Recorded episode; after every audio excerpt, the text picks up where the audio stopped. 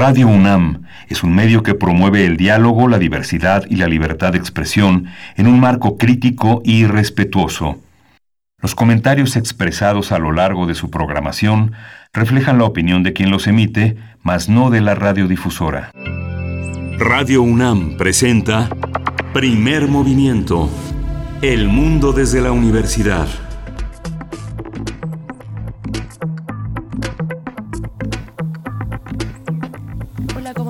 ¿Cómo están amigos, amigas? Bienvenidos a Primer Movimiento. Iniciamos nuestra jornada del día de hoy, martes 26 de mayo, cuando son las 7 con 5 minutos de la mañana. Es la hora del centro. Yo soy Berenice Camacho. En cabina se encuentra Uriel Gámez en la producción. Socorro Montes está en la operación de la consola. Y del otro lado también del micrófono, de manera remota desde su casa, Miguel Ángel Quemain. ¿Cómo estás? Buenos días. Hola, Berenice Camacho, buenos días, buenos días a todos nuestros eh, radioescuchas, a toda la comunidad universitaria que nos escucha desde temprano, desde esta hora que la ciudad empieza a clarear, y a nuestros amigos de la radio universitaria de Chihuahua, con quienes nos conectamos diariamente de 6 a 7 de la mañana en el horario local en Ciudad Juárez, Ciudad Cuauhtémoc y la ciudad de Chihuahua con tres programaciones que se unifican a partir de este horario en este en este espacio de interpretación, de crítica y de comentario sobre la realidad eh, nacional e internacional de nuestros días. Berenice, buenos días. Por supuesto, por supuesto, buenos días, Miguel Ángel Quemain. Pues sí, estamos también, como siempre, en el 96.1 de FM Radio UNAM y en el 860 de AM. Bienvenidos, bienvenidas a toda la audiencia de AM y pues bueno, eh, estaremos el día de hoy, como siempre, hasta las 3, hasta las 10, durante las siguientes tres horas, hasta las 10 de la mañana, imagínense, hasta las 3 pobres de ustedes, no, no, no, pero estaremos acompañándoles, si ustedes nos lo permiten, en estos días que todavía son de encierro, estamos eh, alcanzando pues esta última semana donde se despliega todavía la eh, jornada de sana distancia, la jornada nacional de sana distancia, y para iniciar en este martes, vamos a tener temas de salud acerca de eh, los niños y las niñas y los mitos que se han generado en torno a las afectaciones de la COVID-19. Vamos a conversarlo con el doctor Sarbelio Moreno. Él es infectólogo pediatra y jefe del Departamento de Infectología del Hospital Infantil de México de la Secretaría de Salud. Así es que si ustedes tienen alguna, alguna duda, algún comentario, pues váyanlo preparando para esta conversación. Ya saben que nuestras redes sociales están ahí y nosotros atentos a lo que escriben, arroba P en Twitter y Primer Movimiento UNAM en Facebook para que vayan eh, pues eh, redactando sus comentarios, compartiendo lo que ustedes quieran, cómo amanecen, desde dónde nos escuchan. Bienvenidos todos esos comentarios. Sí, y tenemos en este martes, que es de transformación de conflictos, la presencia de nuestro colaborador Pablo Romo, quien es miembro del Consejo Directivo de Serapaz, y hoy el tema de discusión es el retorno de la Guerra Fría y la paz. Así es, para nuestra nota nacional, hacia la segunda hora de esta transmisión, estaremos conversando sobre lo que ocurre en Michoacán, específicamente en la zona de la Huacana sus autodefensas, qué pasa con sus pobladores, cómo se están organizando y también el mensaje de este nuevo, pues este nuevo cártel de Sucuirán, Nueva Generación. Vamos a conversarlo con Dalia Martínez, quien es directora de El Sol de Morelia y El Sol de Zamora. En la nota internacional vamos a tener el análisis sobre la operación Gedeón, otro intento golpista fallido al gobierno de Venezuela y lo vamos a conversar con el doctor José María Calderón. Él es profesor investigador del Centro de Estudios Latinoamericanos de la Facultad de Ciencias Políticas y Sociales de la UNAM. Por supuesto, después llegará la poesía necesaria en la voz de Miguel Ángel Quemain y tendremos nuestra mesa del día Vamos a conversar, bueno, de los 100 años del aniversario, el primer centenario del asesinato de Venustiano Carranza y la Constitución mexicana. Lo vamos a conversar con el doctor Diego Valadez investigador del Instituto de Investigaciones Jurídicas y profesor de la Facultad de Derecho de la UNAM.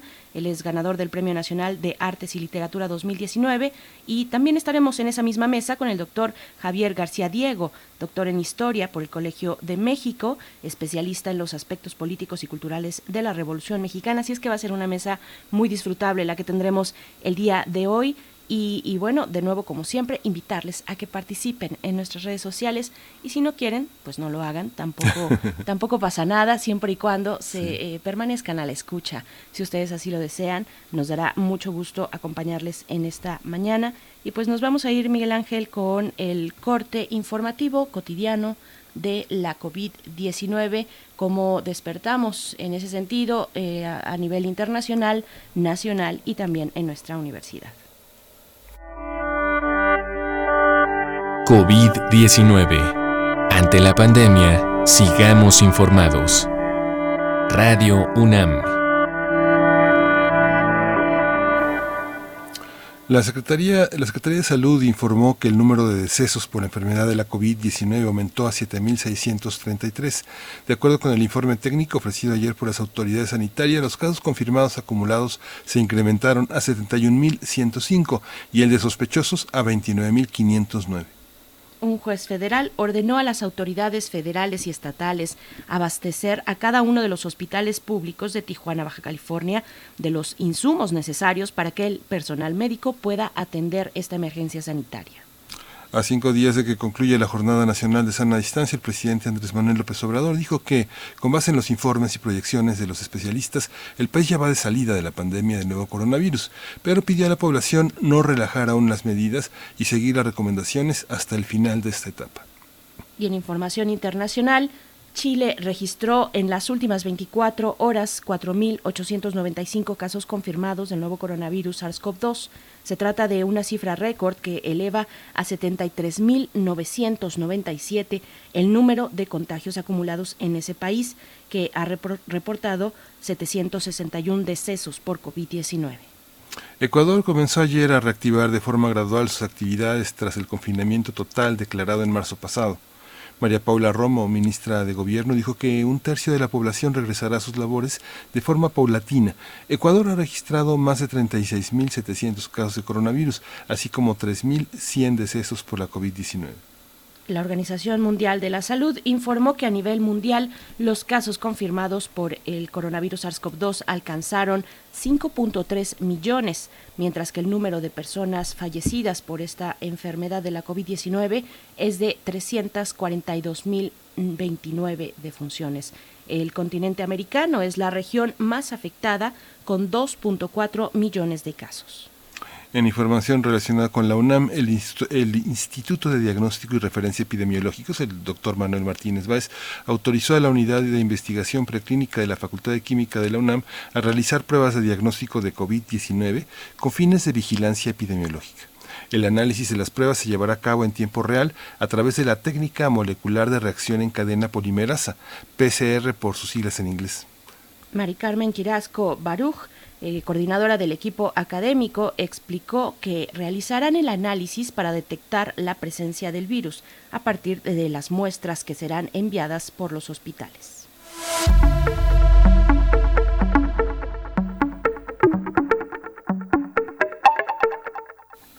En las recomendaciones culturales eh, tenemos el Museo Universitario de Arte Contemporáneo, el MAC invita a la sala 10, Cristina Lucas, para apreciar un video grabado en el archipiélago de Svalbard, en el Polo Norte, que ilustra un poema compuesto por citas de pensadores influyentes y a menudo contradictorios como Alexander von Humboldt, James Lovelock, Donald Trump y Bruno Latour, entre otros.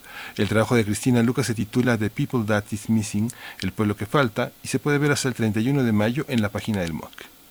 Así es, y también en las actividades que se están preparando y que ya están en marcha de el ALEF, Festival de Arte y Ciencia, el día de hoy, martes, a la una y media, a la una treinta de la tarde, se realizará la videoconferencia Decisiones al final de la vida, a cargo de Asunción Álvarez y Julieta Gómez. Las especialistas hablarán de la dificultad de tomar de este tipo de decisiones en una sociedad que no está preparada para pensar en la muerte, por ejemplo, y ante una emergencia sanitaria como la que, la que tenemos por la pandemia de COVID-19. Esto lo pueden encontrar y muchos más contenidos de la LEF en culturaunam.mx eh, diagonal el ALEF Aleph con PH al final, y sino también en las redes sociales de Cultura UNAM. Y pues bueno, estas fueron las recomendaciones culturales para el día de hoy, para esta mañana, para que ustedes puedan disfrutarlas a lo largo del día y seguir lo que propone el Festival Aleph. Nos vamos a ir con música, Miguel Ángel. Nos vamos a ir con música y vamos a escuchar de Desmond Decker, That's the Way Life Goes.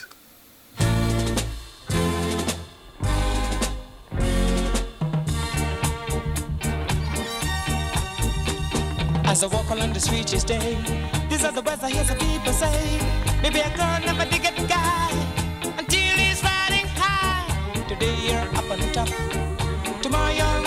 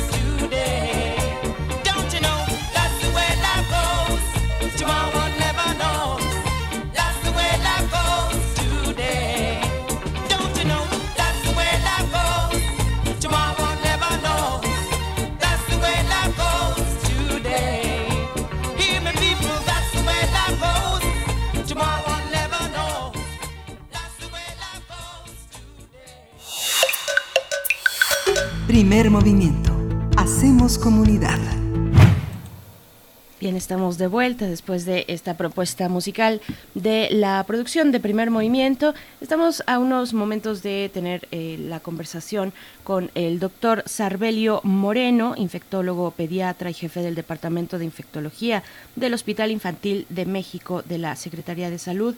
Vamos a conversar sobre un tema un tema eh, pues bastante interesante, Miguel Ángel, esto que tiene que ver con las afectaciones de la COVID-19 específicamente a niños y niñas. Ahora que se ha reportado desde Nueva York, incluso con, con mayor eh, persistencia, pues se han reportado distintos casos eh, mm, muy específicos, pareciera sui generis, eh, respecto a enfermedades infla- inflamatorias y se, se, se preguntan los médicos, eh, las especialistas, los médicos, si tiene que ver acaso estas enfermedades inflamatorias eh, recientes con alguna afectación de COVID-19. Así es que estaremos comentándolo en unos momentos más. Ustedes nos pueden enviar eh, sus, sus preguntas, sus comentarios y también estamos, nos pueden escuchar en www.radio.unam.mx, Miguel. Sí, la infancia ha sido como un territorio muy importante para, para, para poder entender eh, cómo se ha desarrollado el COVID-19. Ha habido muchos, eh, muchos mitos en torno a que los niños no, no presentan, no son tan vulnerables, porque justamente el trabajo epidemiológico lo que ha mostrado es pocos casos y de recuperación eh, relativamente sencilla. Sin embargo, eh, hace una semana en la conferencia eh, diaria de las 7 de la noche donde se presenta la situación sanitaria, eh, se convocaron, las autoridades sanitarias convocaron a especialistas sobre el tema de la infancia y mostraron que no es, no es tan simple, hay muchas enfermedades asociadas que son eh, distintas, su comorbilidad es distinta a las que presentan los adultos, que el tema del diabetes, de la obesidad, de la hipertensión, pues no tienen esa presencia en niños, sin embargo, como señalabas al principio, Berenice, las enfermedades que suelen presentarse de manera inflamatoria en el sistema generan confusiones, pueden establecer diagnósticos equivocados y justamente se trató ese tema, por eso lo elegimos eh, esta, esta mañana para discutirlo con, con el doctor eh, Sarbelio eh, Moreno, que es infectólogo y que es pediatra que ha estado con nosotros varias veces para hablar del tema. Lo mismo la percepción, ¿no? Muchos niños hablan del tema de la muerte de una manera persistente porque han dejado de ver a sus abuelos, se han alejado de algunos otros miembros de la familia que tienen trabajos eh, que los obligan a salir a la calle, estar en contacto con, con enfermedades.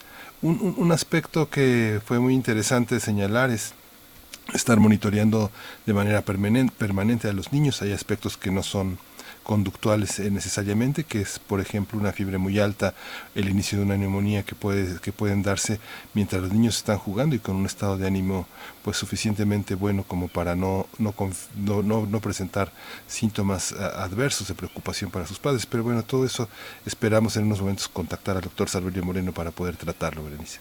Por supuesto, ya nuestro equipo de producción está haciendo eh, eh, lo posible por, por contactarle y que pues podamos nos pueda llevar eh, hacia hacia este tema donde los especialistas reportan prácticamente cada día y eso es algo que seguramente para la ciencia debe ser una un, momento pues de mucha expectativa. Eh, no quiero decir emoción porque hay mucho dolor de por medio, por supuesto, aunque en el caso de niños y niñas no se reportan, como ya lo dices, eh, pues casos casos trágicos ni en niveles importantes eh, acumulados no no hay no hay esa no, no se encuentra no se expresa el panorama de la covid-19 de esa manera en niños y niñas pero pero sí es algo que va cambiando un reporte eh, científico una observación cotidiana que va cambiando día con día que que cada día va aportando cosas nuevas y es de lo que se trata cuando hablamos de, de estas afectaciones inflamatorias muy específicamente relacionadas, puede ser, no hay todavía un- una eh, eh, opinión ya concluyente, pero puede ser que se relacione con COVID-19 y pues bueno, en, en unos momentos más que estaremos conversando acerca de eso, pues ya estaremos preguntando al doctor Sarbelio, pero mientras tanto, mientras tanto, les queremos invitar a que se asomen a la Gaceta gaceta.unam.mx, la Gaceta que continúa de esta manera, de manera digital, no de manera impresa, eh, como es evidente, pero sí de manera digital. Pueden ustedes acercarse y ver todo, pues todo lo que está recuperando de las actividades que se realizan en la UNAM, no solamente en torno a COVID-19, pero sí particularmente muy fuerte, porque la universidad se ha orientado, se ha orientado en estos momentos, pues a a recuperar y los grupos eh, de investigación a recuperar distintas eh, aristas de cómo se expresa esta enfermedad COVID-19 y en este caso yo les quiero recomendar que nos podamos eh, le podemos echar un ojo a una nota donde destacan el desarrollo del prototipo de hisopo para prueba de la COVID-19 es lo que nos comparte la Gaceta esta mañana. Es un desarrollo, bueno, está en proceso de validación, es un prototipo de validación y exámenes y pruebas de uso en hospitales. Se utilizan insumos disponibles en México y esto es- está siendo desarrollado por el Instituto de Ciencias Aplicadas y Tecnología, el ICAT, eh, que, está diseñando este prototipo de hisopo y eh, su frasco transportador también, su frasco transportador para toma de muestras de diagnóstico de COVID-19 por medio de una prueba de RT-PCR. Así es que un poco de lo que se está generando eh, pues en la universidad, de lo que podemos ir reportando. Y pues vamos a ir en este momento, Miguel Ángel, a escuchar algo de la revista Como ves. Vamos con esto que es acerca del coronavirus.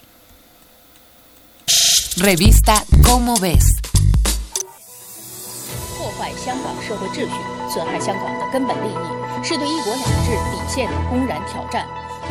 No hay día en que no aparezca una noticia sobre el brote del virus de Wuhan, conocido entre la comunidad científica como 2019 NCOV y llamado por la población sencillamente como el coronavirus.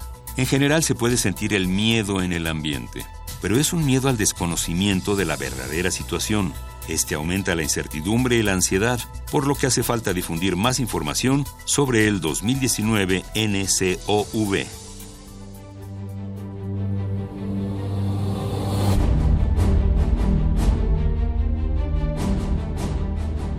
En diciembre de 2019, el doctor Li Wenliang del Hospital Central de Wuhan advirtió en sus redes sociales sobre siete pacientes que presentaban una neumonía atípica muy parecida al síndrome respiratorio agudo grave o SARS por sus siglas en inglés. En el último brote epidémico de esta enfermedad, en 2003, casi 800 personas alrededor del mundo perdieron la vida. La policía china obligó a callar a Wen Liang y así se evitó que la información ayudara a contener a tiempo el brote epidémico. Para el 12 de diciembre de 2019 había 27 contagiados, 7 de ellos de gravedad. La oficina de la Organización Mundial de la Salud no fue informada de la situación hasta el 31 de diciembre. El 5 de enero de 2020, los enfermos eran 59. El 16 de febrero estaban confirmados 51.857 casos y 1.669 decesos. 683 de esos enfermos y 3 de esos decesos no eran de China.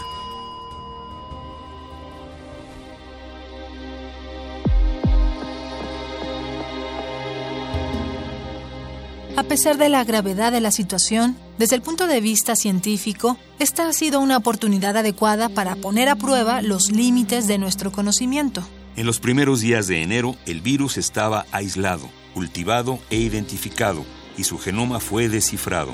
También se descubrió que este es un nuevo tipo de coronavirus, los cuales existen en muchas variedades y causan todo tipo de enfermedades, desde un resfriado común hasta el SARS. Son virus zoonóticos, lo que significa que se transmiten entre animales y personas. Casualmente, los primeros casos de la enfermedad coincidieron en un mismo punto de Wuhan, un mercado de mariscos. Pero al saberse de pacientes que no habían estado en él, se descartó la teoría de que el virus había sido ingerido. Para que un virus salte de un animal a una persona, necesita mutar para poder replicarse en el cuerpo del ser humano. Y aún así, el contagio entre seres humanos es escaso a menos que el virus vuelva a modificar su genoma, cosa que el 2019 NCOV hizo.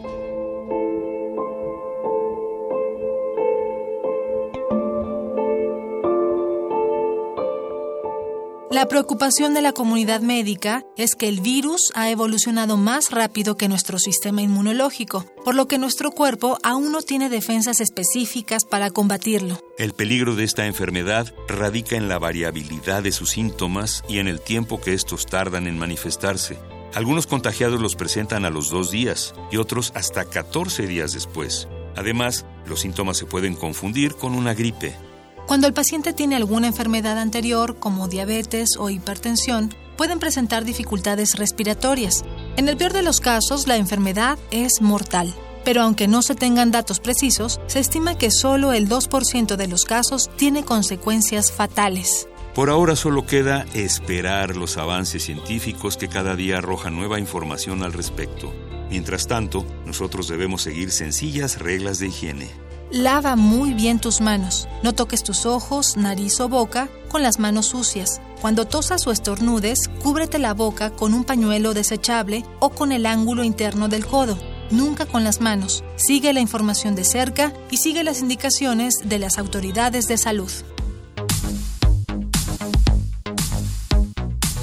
Esta es una coproducción de Radio UNAM y la Dirección General de Divulgación de la Ciencia de la UNAM, basada en el artículo Nuevo Coronavirus, la epidemia, escrito por Miguel Ángel Ceballos. Si deseas saber más sobre la naturaleza de este virus, consulta la revista Cómo ves, la publicación mensual de divulgación científica de la UNAM. Revista Cómo ves. Primer movimiento. Hacemos comunidad. Martes de Salud. Recientemente se han presentado casos del nuevo síndrome inflamatorio pediátrico multisistema, el cual al parecer está relacionado con el COVID-19 y afecta gravemente a niños, aunque es poco frecuente y muy fácil de detectar. Los niños y niñas en Europa, Reino Unido y ahora también Estados Unidos son hospitalizados por esta enfermedad misteriosa que puede dañar el corazón y otros órganos, provocando que necesiten cuidados intensivos. Este nuevo síndrome sigue presentándose con muy poca frecuencia y es tratable, además de que la mayoría de los niños que lo desarrollan se recuperan por completo. Nadie tiene la certeza de si este síndrome nuevo está relacionado con el coronavirus, pero muchos médicos creen que sí. debido a que la gran mayoría de los niños se han enfermado en Nueva York y dieron positivo a la prueba de infección activa por el COVID-19 o han presentado anticuerpos que sugieren que estuvieron expuestos al virus en algún momento.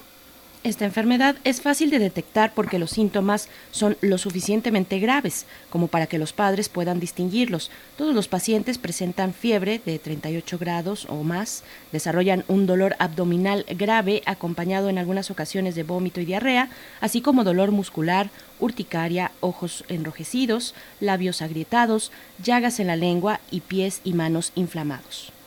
Eh, Tendremos una conversación sobre las complicaciones de salud de niños con la enfermedad de la COVID-19 y hoy nos acompaña, como le anunciamos, el doctor Sarbelio Moreno. Él es infectólogo, pediatra y jefe del Departamento de Infectología del Hospital Infantil de México de la Secretaría de Salud. Buenos días, Sarbelio. Muchas gracias por estar otra vez con nosotros. Hola, ¿qué tal? ¿Cómo están? Gracias, doctor Sarbelio Moreno. Muy buenos días. Les saludamos Miguel Ángel Quemain, Berenice Camacho. Gracias por estar aquí. Pues cuéntenos, por favor, ¿qué se sabe? ¿Qué se sabe de las expresiones de este síndrome inflama- inflamatorio pediátrico multisistema? Multisistema es eh, eh, también como le han puesto. Eh, cuéntenos, por favor. Bueno, pues es muy similar a la enfermedad de Kawasaki. la enfermedad de Kawasaki la conocemos ya desde bastante tiempo y es una enfermedad inmunológica que se caracteriza por vasculitis. ¿Qué significa eso? Pues este, inflamación de los vasos sanguíneos de pequeño calibre. Entonces, eh, em, pues tiene manifestaciones en todo el cuerpo. Se desconoce por completo cuál es su origen. Hay muchas teorías, desde que si es por eh, eh, algún problema eh, que coincide con migración de las esporas de algunos hongos, que eso se ha detectado en Japón, o sea, o sea, se le ha adjudicado a diferentes infecciones, como pudiera ser infección por micoplasma neumonía o eh, que coincida con diferentes virus. Y aquí es donde puede ver el enlace con el COVID-19, ya que este pues se ha visto eh, que los pacientes que han presentado este eh, síndrome inflamatorio sistémico ha coincidido con infección por COVID. Hay ya descripciones eh, grandes en series en Estados Unidos y yo creo que esto se ha permitido hacer en Estados Unidos por el gran número de casos. Eh, también eh, hay una descripción reciente con pacientes italianos. Este, en México, afortunadamente, todavía no se describe o no, no ha coincidido algún caso de Kawasaki o de lo que nosotros pensaríamos que es enfermedad de Kawasaki con, un- con algún paciente infectado. Y estas manifestaciones sistémicas pues son a diferentes niveles y, y es casi idéntico. Es, cuenta que cuando leemos el artículo de respuesta inflamatoria sistémica, estuviéramos eh, eh, leyendo Kawasaki. Eh, eh, tenemos manifestaciones a nivel de todo el cuerpo, que puede ser edema en las extremidades inferiores, aunque en el síndrome de respuesta inflamatoria sistémica el edema tiende a ser generalizado.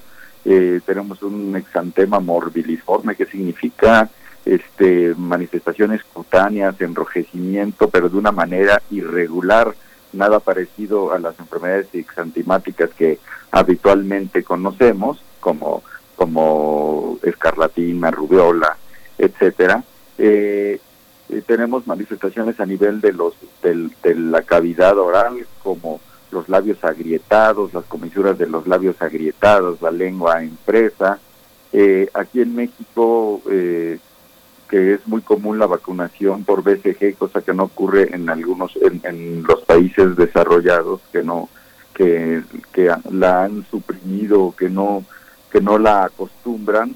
Eh, un eritema o un enrojecimiento alrededor de la cicatriz de la BCG, que es eh, que nos da casi el diagnóstico de enfermedad de Kawasaki. En, en los pacientes que tienen el síndrome inflamatorio multisistémico pediátrico también se presenta la presencia de ganglios eh, este, linfáticos eh, a nivel de cuello mayores un centímetro también se presenta. Mejor, mejor les voy a decir algunas de las cosas que son diferentes. Este, por ejemplo, eh, en la en la en el síndrome inflamatorio sistémico la la la ubicación de los ganglios inflamados este es eh, exclusivamente cervical, no se encuentra en, en, algún otro lado. También las manifestaciones pulmonares que están ausentes en la enfermedad de Kawasaki, aquí no sé si sea parte del mismo síndrome o porque está acompañándose a COVID, se presentan más inflamaciones pulmonares. Eh, la inflamación cardíaca es diferente. En el síndrome multisistémico, en general son todas las arterias y en, el, en todas las arterias coronarias, mientras que en el corazón el tipo de deformidad es con características de un aneurisma, o sea, una dilatación a manera de globo en el trayecto este, de estas arterias coronarias, cosa que no se ve en, en, en, el síndrome multisistémico, en que la arteritis es generalizada, pero sin formar, este, sin formar eh, em, estos aneurismas. Dolor abdominal agudo en el síndrome de respuesta multisistémica y algo que también ocurre, aunque también puede haber choque por, por Kawasaki, que no es tan frecuente, en el síndrome inflamatorio multisistémico pediátrico, sí, con frecuencia presentamos un choque tóxico. O sea, va a haber una salida de los vasos sanguíneos a nivel este, de, de las extremidades y en general de todo el cuerpo hacia el espacio extravascular. También en cuanto a la presentación por edad, pues este el- este síndrome multisistémico se puede presentar en niños eh, en la edad pediátrica, en toda la edad pediátrica, mientras que en el Kawasaki es en niños más pequeñitos. Todas las afecciones, eh, pareciera que todo lo que mide menos de un metro es un niño, pero los niños tienen características muy distintas. También depende eh, las, las, las condiciones a las que estén expuestos.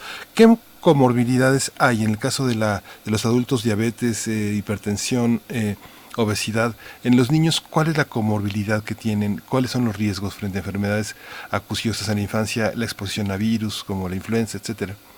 Sí, para, bueno, para tener COVID, eh, lo que se ha visto, o la, o la gran diferencia es, eh, y esto ya también está muy estudiado, es la cantidad de receptores que tengamos de, de la enzima convertido a la diangiotensina. Sí, en los, mientras que en los adultos es más amplia y a mayor edad tenemos más receptores, en los niños hay menos receptores. Y así como el, el ser obeso, el ser hipertenso, el tener diabetes, el tener enfermedad renal o hepática previa, hace al adulto más susceptible, en el niño no ocurre eso, el niño no tiene casi estas comorbilidades. Eh, en, en los pacientes que estamos acostumbrados a ver nosotros, ocurre más en los pacientes que tienen alguna inmunodeficiencia, cosa que no ocurre tanto en el adulto. Los pacientes, por ejemplo, que tenemos hospitalizados en el Hospital Infantil de México, son más pacientes que tienen este pues que tienen cáncer, este, que están más expuestos al, al agente patógeno porque visitan con frecuencia el hospital. Pero estas comorbilidades que vemos en el adulto no los vamos a presentar, no los vamos a tener presentes en los niños. Y esto se refleja en que el niño se enferma de una manera mucho menor. Para el caso de estos, eh, pues de los reportes que se han presentado, por ejemplo en Nueva York, muy puntualmente, que desde el 12 de mayo han reportado eh, 102 casos acumulados en Nueva York y que las y los pediatras pues están con, con, con los ojos bien abiertos, muy atentos sobre este síndrome inflamatorio pediátrico multisistema. Eh, en ese sentido, que eh, se sospecha que este síndrome podría ser una respuesta inmunitaria exagerada en el cuerpo de los pequeños ante alguna exposición de COVID-19. ¿Cómo funciona? ¿Cómo funciona este tipo de respuestas inmunitarias exageradas que pueden tener efectos tan, tan fuertes, tan poderosos, que son respuestas tan agresivas? Bueno, pues el órgano blanco, el órgano de choque es el, el endotelio vascular, o sea, el, vaso sanguíneo en sí, por eso es que le llamamos que es una es una vasculitis. Más que ser una respuesta exager- inflamatoria exagerada, es una respuesta inflamatoria que toma como blanco o como órgano de choque a los vasos sanguíneos, porque no hay no hay no tenemos artritis, no tenemos cerebritis, no tenemos nefritis, que son otras manifestaciones inflamatorias sistémicas que otras manifestaciones eh, inflamatorias que se presentan en otras enfermedades inmunológicas. Aquí el órgano blanco es el, es el endotelio vascular, es el, es el vaso sanguíneo, por eso tenemos una arteritis y como las arterias pues, son de, eh, están, son las tenemos en todo el cuerpo, pues las manifestaciones van a ser muy ricas, van a ser muy vastas. Es decir, perdón, Miguel Ángel, eh, solamente para acotar que se puede, que, que, que esta respuesta eh, inmunitaria podría afectar a otros órganos debido a, a esta cuestión de las bacterias, de las eh, arterias, perdón. Sí, por eso tenemos manifestaciones cutáneas, este, tenemos manifestaciones cardíacas y podemos tener manifestaciones renales, pero no son, eh, pero son ma- eh, este, circunscritas a los vasos sanguíneos, a las arterias. Es una arteritis. Ujú. Oiga, doctor, en los últimos días también hemos escuchado el tema de la carga viral. ¿Los niños son portadores asintomáticos? ¿En qué medida se distinguen de un portador asintomático adulto y cómo eh, much- mucha gente, muchas, eh, muchos cuidadores dicen que cuidado cuando un niño te contagie cualquier cosa porque está, está potenci- muy potenciada la bacteria o el virus que contagian. ¿Esto es así? ¿Cómo funciona en relación con, los, con las personas mayores que son cuidadores de estos niños y con sus propios profesores que, como hemos visto en el sistema de salud, son las primeras personas que se contagian en, la- en su actividad de servicio? Bueno, eh, miren, esto es muy diferente que en influenza. En influenza, el niño es un expansor de la enfermedad. De hecho, hasta hay planes, este, o hay algunas estrategias que lo que plantean es vacunar a los escolares, porque la escolar tiene un alto índice este, de contacto social. O sea, el, el- escolar va con su prima embarazada, va con su abuelito, va con su pariente con leucemia, entonces expande la enfermedad hacia todos lados, pero en COVID es diferente. En COVID el- el niño, mientras más pequeño, es más débil, este expansor de la enfermedad. También se ha visto que están expuestos a cargas virales más bajitas. No es lo mismo el trabajador de salud que está expuesto en gran cantidad a, los virus que este que un niño que está encerrado que que casi que como, como para un requisito para que el niño pequeño tenga COVID es que sus papás se lo hayan contagiado, es que es que lo haya obtenido de los adultos. Eh, sí, el ser el ser asintomático, pues por más mínimo que excrete, pues si la persona con la que va a tener contacto es susceptible, sí es un, sí es un, eh, aunque sea menos transmisor que el adulto, sí es una, pues como un arma oculta, es, es un peligro. Pero realmente, y en esto, y sobre todo pensando en, en este, en la reinserción a la escuela, sí, en, hablando de COVID y no de otras infecciones respiratorias, el, el, el, el, el niño pequeño es menos, este, excreta el virus en menor cantidad y es menos contagiante que en otras infecciones respiratorias. Acerca de comorbilidades, de nuevo, nos preguntan en redes sociales si para niños con alergias, alergias que se manifiestan con inflamación en bronquios, ¿existe un mayor riesgo de complicación en caso de contraer COVID? Eh, se ha visto que de las de las enfermedades pulmonares crónicas, la que menos es el asma, ¿sí? Eh, asma descontrolado, sí, pero si el asma está, si el asma está controlado, es, es- es- no, no es uno de los eh, puntos que tomamos como de mayor riesgo para adquirir. sí. Claro. Hay una, hay una parte, el sector, el sector salud está preparado para, para la infancia. Uno ve que, digamos, la cantidad de hospitales eh, públicos eh, de, de carácter pediátrico infantil son escasos. Eh, tenemos eh, ese cálculo bien, bien armado. Es una, no es una ficción, digamos, el cálculo epidemiológico o, o realmente sí carecemos de una infraestructura significativa en el caso de la pediatría para atender enfermedades. Sí, claro, sí hay hospitales COVID asignados para los niños, pero su ocupación no es alta, a diferencia de los adultos que la ocupación, bueno, ayer reportaban del 97%. y, y, y otro problema muy grande son los hospitales no COVID, porque ahí también está llegando gente y ahí se contagian muchos. ¿Por qué? Porque no tienen la protección este eh, para, para esto. Pero este, sí, sí hay sitios asignados para los niños. El Hospital COVID es el Hospital Infantil de México y también hospitales, existen hospitales de la Ciudad de México que también están asignados para hacer COVID eh, em, y, y la ocupación es poca. Claro. Doctor, entonces para ir eh, concluyendo en esta conversación, eh, para el caso de México, mm, ¿se, se, tiene, ¿se tiene algún temor de que este síndrome inflamatorio pediátrico multisistema pueda tener presencia aquí? Y también preguntarle, nada más para volver a aclarar, esto no se trata eh, eh, específicamente de la enfermedad de Kawasaki, sino que hay un, hay un posible vínculo, probablemente, es, es lo que se reporta, o se Sí, parece claro. a ese síndrome, y al Pues, bueno, shock pues es- tóxico también. Ujú.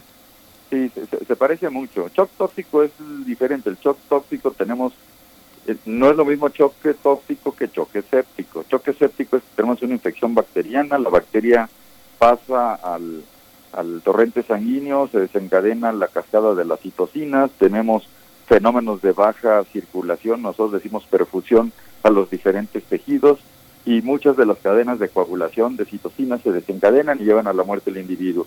El choque tóxico se presenta más en enfermedades eh, por estafilococo o por estreptococo, que se forman superantígenos que van a desencadenar todas estas cascadas, pero es diferente, no tenemos la bacteria en la sangre, sino es, eh, son estos superantígenos, estas toxinas. Eh, entonces es diferente, este, pero se prese- tiene componentes de choque tóxico, el este, la- el ese choque, este, eh, este enfermedad inflamatoria multisistémica.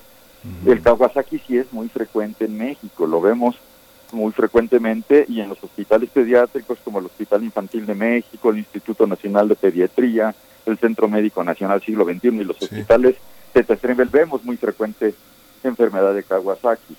Eh, eh, como no como esta es de origen desconocido y donde se piensa que las causas pueden ser múltiples, sí podemos considerar que una de algo que puede eh, condicionar enfermedad de Kawasaki o algo que se parece mucho a la enfermedad de Kawasaki sí es el coronavirus. Si estamos preparados, pues sí, es, es, es un es un amigo de, bueno, no un amigo, un enemigo frecuente al que nos enfrentamos los pediatras y los infectólogos, los reumatólogos pediatras, la enfermedad de Kawasaki, por lo cuanto también pues este síndrome de respuesta inflamatoria multisistémica asociada a COVID. ¿Hay una edad en la que deja de impactar el Kawasaki? El Kawasaki es más frecuente en los niños pequeños, generalmente niños menores de 5 años. Menores. Mm. Sí. Pues muchas pero, gracias. Pero, pero lo hemos visto también en niños más grandes, no es exclusivo. Sí. Pues muchísimas gracias, doctor Sarbelio Moreno. Eh, muchas gracias por estar con nosotros nuevamente. Pues vamos a seguirlo molestando, vamos a seguir consultando su opinión. Eh, el doctor Sarbelio Moreno es infectólogo pediatra y jefe del Departamento de Infectología del Hospital Infantil de México de la Secretaría de Salud. Muchas gracias, doctor, y pues muy buenos días. A sus órdenes. Gracias. Pues bueno, vamos eh, con lo siguiente. Vamos a estar conversando en estos momentos con Pablo Romo, que ya está listo. Vamos para allá. Primer movimiento. Hacemos comunidad. Transformación de conflictos.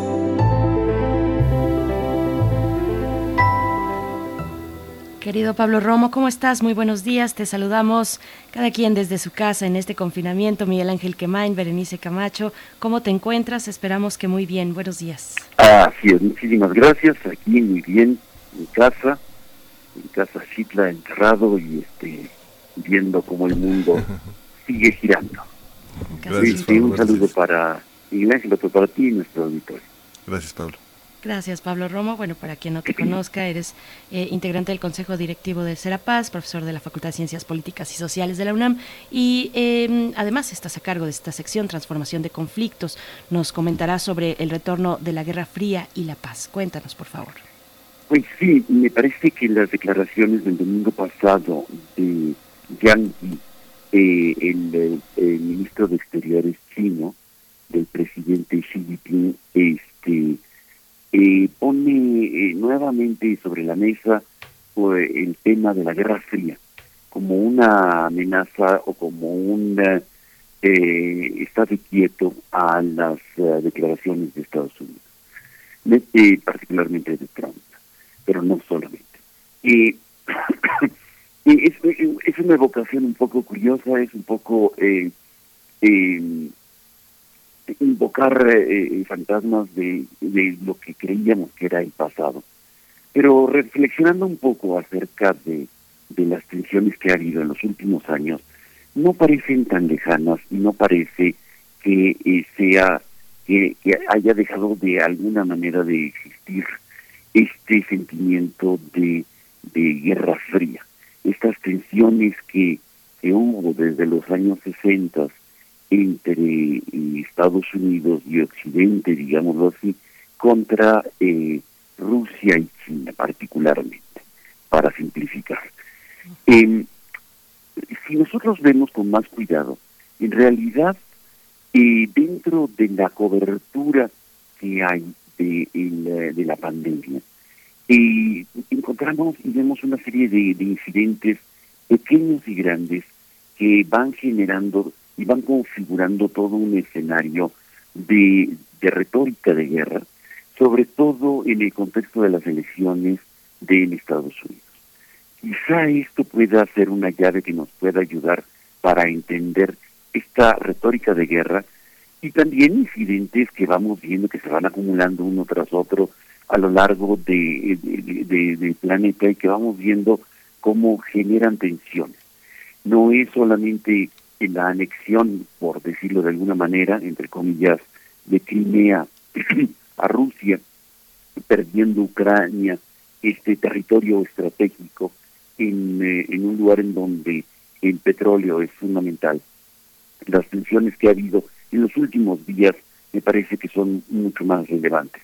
Por ejemplo, el intento de invasión a Venezuela, la, eh, en, la, en la cuarta flota de Estados Unidos que tiene su base en, Ja- en Jacksonville, este, en Florida, patrullando el Caribe para evitar que los buques de Irán lleguen a las costas de Venezuela, las declaraciones de este de, de indeseables eh, eh, contra Cuba que en los últimos días generan gran tensión y también los ataques a la embajada de Cuba en Washington de este presunto tirador eh, solitario eh, dan una idea de que eh, que podría interpretarse como lo hace Noam, eh, Naomi, perdón, Naomi Klein en esto de la doctrina shock. ¿Qué es la doctrina shock? Este, la doctrina shock, este, según ella, eh, en el 2007 ella escribe sobre esto, diciendo, aprovechando crisis naturales o crisis este, políticas o económicas, eh, se generan reformas o se generan eh, momentos de, eh, de, avance y, de, o de agudización de las tensiones. Esto lo sabemos porque normalmente mientras se eh, mientras está una situación como un ciclón o un desastre natural eh, se avanzan en posiciones de otro tipo y, lo- y los estrategas militares lo hacen. Si nosotros queremos eh, eh, hablar de, en términos de paz, quizá es un poco conspirativo el término de, de eh, Naomi Klein, pero de alguna manera nos puede ayudar a entender cómo, qué está sucediendo entre China, Estados Unidos, de alguna manera el, eh, Rusia y de alguna manera también eh, otros países eh, del, del, de Medio Oriente, como puede ser el posicionamiento que está haciendo Netanyahu en, eh, en la zona de, de, Medio Oriente. ¿Qué, qué, qué pudiera estar pasando y qué estamos viendo que van a ser las guerras del futuro? Evidentemente yo creo que ningún país está queriendo hacerlo, pero se posicionan y se ubican de una manera diferente, eh, eh, avanzando, tratando de avanzar sus posiciones, que no solamente son territoriales, sino también son de carácter eh, estratégico, debilitando la credibilidad del otro. ¿Y cómo se debilita la credibilidad del otro? Eh, creo que una, una manera muy concreta que estamos viendo desde casa todos es el asunto de la información y la desinformación. La, la guerra de, información y de construcción de, de, un- de- informaciones falsas generan ambientes eh, eh, positivos o negativos. Por ejemplo, el, el hecho de anunciar que ya tenemos una vacuna. Eso genera un gran alivio, las bolsas en el mundo empiezan a, este, a subir, el precio del petróleo sube, este, pero no, no, no tenemos claridad realmente si es cierto o no. En los últimos días hemos visto este tipo de, de noticias que generan ilusiones, expectativas. Así como esto, que es muy evidente para nosotros, hay otro tipo de informaciones que se van generando también eh, para, para acusar, para denostar eh, a nivel de los países. El caso, por ejemplo, de muy constante eh, de, de Trump de acusar a China, por ejemplo, de ser de- del mal manejo que hizo de su de, de, la eh, pandemia. En el fondo está tratando de denostar lo que ya de alguna manera venía eh, haciéndose y trabajándose con otro tipo de, de acciones, como por ejemplo la guerra de los celulares y de las redes, del G5, por ejemplo, que todos conocemos. Y en realidad, este tipo de, de retórica genera posicionamientos políticos para las elecciones, eh, posiciona- eh, eh, denostar al enemigo, denostar al, al otro, atacar al otro, va a generar una especie de estás conmigo o contra mí. Eh, eh, la misma retórica de guerra que desde siempre conocemos. Creo que es importante para construir la paz en tiempos de las acusaciones eh, mantener eh, muy poco, mucho escepticismo frente a las campañas, frente a, la, a las informaciones eh, que puedan generar eh, expectativas falsas de cualquier sitio. Y tener un espíritu muchísimo más crítico, mucho más eh, reservado ante lo que estamos viendo eh, y leyendo en casa a Naomi Klein que puede ayudarnos un poco para interpretar algunas de las de las acciones que están haciendo los grandes potencias. Por supuesto. Venimos de conversar, eh, fíjate, hace unos momentos Pablo Romo estábamos conversando, hablando, tocando un poco el tema del, del choque o del, del shock tóxico en términos médicos y ahora con este choque económico que se plantea en la doctrina del shock de Naomi Klein, que, que, que bueno que nos invitas a repasarlo o aquellos que no lo han podido, tenido la oportunidad de leer, eh, vale, vale bastante la pena hablar de esta implementación, de lo que significó y los, las motivaciones en la implementación del modelo neoliberal del libre mercado, eh, generar la conmoción y la confusión que ahora, que ahora vemos, pues bueno, es muy interesante la lectura de Naomi Klein que nos, que nos propones para esta mañana, Pablo Romo. Muchas gracias. Puede ayudarnos el día de hoy para este, pasar el día y para poder de alguna manera eh, con mayor serenidad poder eh, leer qué sucede en el planeta. Así es. Pues te agradecemos, te mandamos un abrazo, nos escuchamos contigo dentro de 15 días eh, y pues veamos cómo, cómo va marchando eh, este, este planeta en torno a estas cuestiones. Ya mencionabas también esta incursión o esta, al menos la pretensión del primer ministro de Israel sobre una parte de Cisjordania, apoyado por Donald Trump también. En fin, hay mucho que observar en estos momentos, eh, que, que, son acciones además tan insensibles. Nos encontramos en momentos de pandemia para toda, pues para eso, para toda la humanidad, y, sin embargo no se eliminan estas avanzadas y estas intenciones de, de dominación. Eh, pareciera pareciera exagerado, pero ahí está, ahí están los hechos. Muchísimas Efectivamente, gracias. sale, como hemos dicho siempre, en las crisis y en estos momentos sale lo mejor y lo peor de la humanidad. Y podemos estar viendo cosas muy desagradables que puedan estar pasando, sobre todo en la franja de Gaza, y después de la consolidación de eh, Netanyahu. Así es, así es. Bueno, pues muchas gracias, Pablo Romo. Te mandamos un abrazo, nos escuchamos en 15 días. Perfecto, muy bien. Gracias, Pablo. Hasta luego. Gracias, Pablo Romo. Pues Miguel Ángel, vamos a ir con música, nos vamos a despedir también de la Radio Universidad en Chihuahua, gracias por sintonizarnos, nos escuchamos con ustedes el día de mañana a partir de las 6 de la mañana, hora de Chihuahua, 7 de la mañana, hora del centro del país, vamos a escuchar música y después nos iremos al corte, esto se llama Loto y está a cargo de Rufus T. Firefly.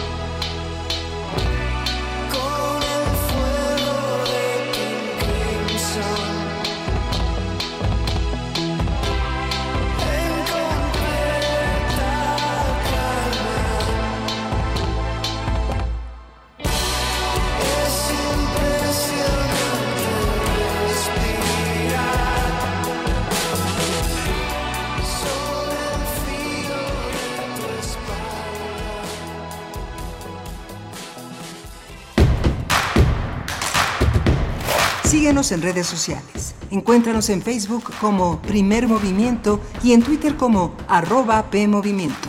Hagamos comunidad.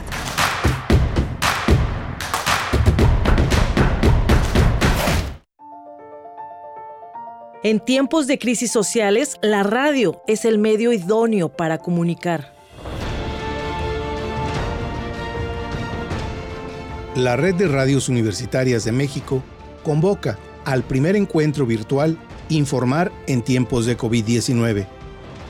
Especialistas de la radio y medios públicos analizan y comparten experiencias sobre el ejercicio informativo de las radios públicas en medio de esta contingencia sanitaria una oportunidad de afianzar el compromiso con la información confiable como un bien esencial para las audiencias de las emisoras públicas de las instituciones de educación superior. 28 y 29 de mayo de 2020. Informes y registro al correo electrónico avesparza.wash.mx. Red de Radios Universitarias de México. Sonoridad creativa que construye ciudadanía.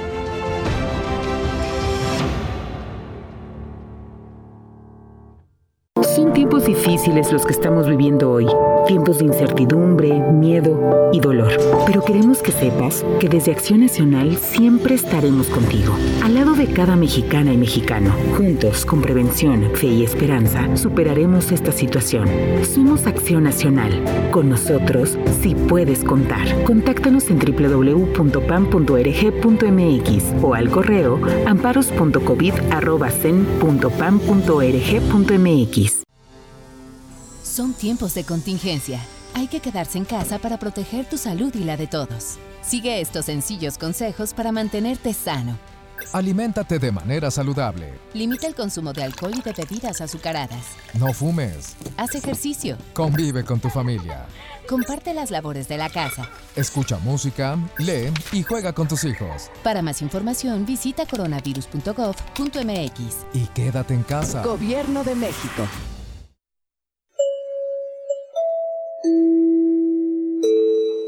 Apreciable audiencia, les informamos que nuestras frecuencias 860 AM y 96.1 FM por el momento se encuentran enlazadas. Agradecemos su comprensión.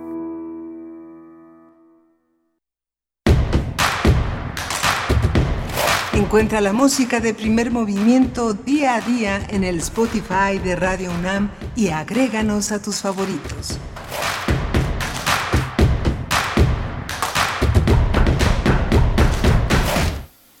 Hola, buenos días. Estamos en primer movimiento, la segunda hora de primer movimiento, en este martes 26 de mayo, a cinco días de que concluye la Jornada Nacional de Sana Distancia y de que planteemos ese regreso gradual a través de esta estrategia de un semáforo que nos permitirá eh, salir de esta cuarentena para empezar una nueva estrategia de acercamiento a nuestras actividades de una manera más presencial.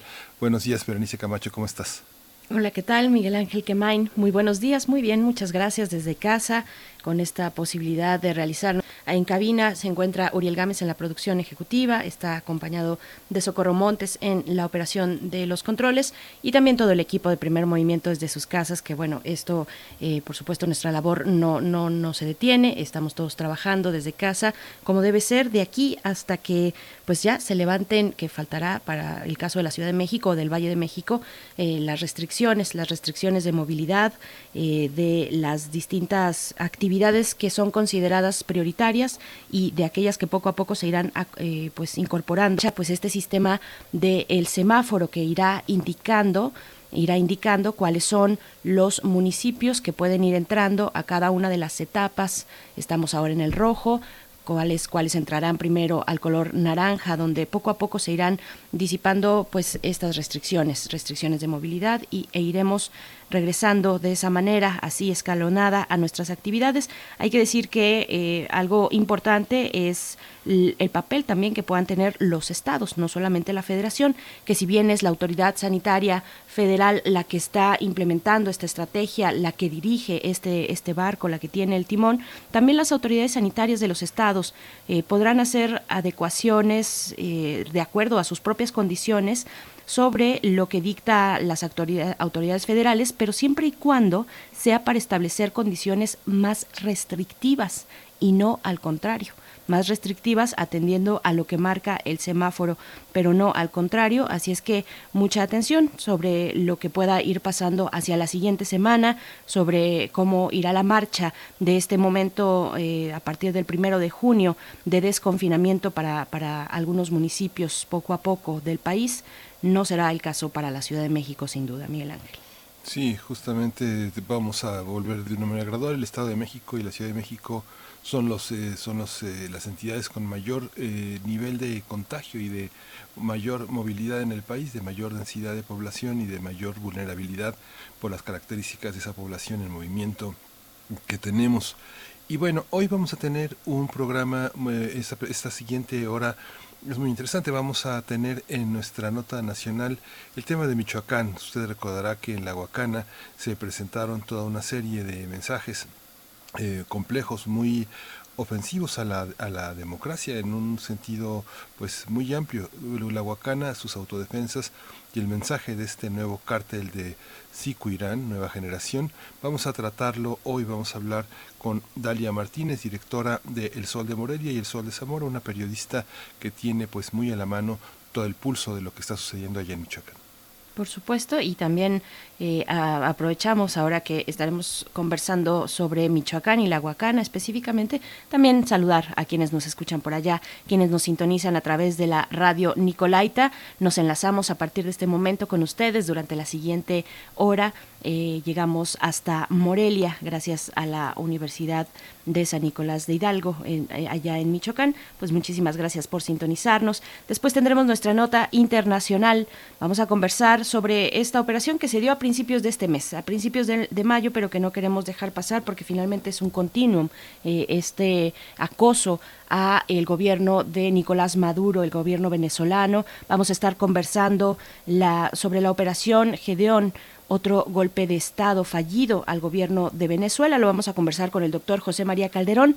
Él es profesor investigador del Centro de Estudios Latinoamericanos de la Facultad de Ciencias Políticas y Sociales de la UNAM. Esto para nuestra nota internacional. Mucho que decir a este respecto, ahora que ya venimos eh, de la conversación con Pablo Romo, donde nos da una fotografía nos expresaba eh, la manera en la que algunos mandatarios de los más importantes que gobiernan eh, pues prácticamente una buena parte del mundo, que sus acciones son muy importantes, como es el caso de Donald Trump, pues cómo se eh, nos daba esta imagen prácticamente de patio de juegos y de experimentación en momentos tan complicados y complejos como este, momentos de pandemia, donde continúan, continúan estos, pues estos, estos ataques, estas intervenciones para el caso de Cisjordania, de Palestina y también para el de Venezuela. Así es que, bueno, todo, toda una configuración eh, muy compleja que se está dando en el mundo actualmente, Miguel Ángel. Sí, justamente, y pues ya tenemos lista la nota nacional. ¿Vamos con ella? Vamos. Primer movimiento. Hacemos comunidad. Nota nacional. Hace unos días, sujetos armados, identificados como miembros del cartel de Sicuirán, Nueva Generación, anunciaron su llegada al municipio de La Huacana, en Michoacán. Lo hicieron a través de un video en el que se observa a más de 30 sujetos embosados y con armas largas. En la grabación, un presunto sicario explica que el objetivo es anunciar el comienzo de sus operaciones. También pide a las Fuerzas Armadas abstenerse de invadir la Huacana y asegura que trabajarán de la mano del cártel Jalisco Nueva Generación por ser el grupo con más presencia y dinero y recursos en el país.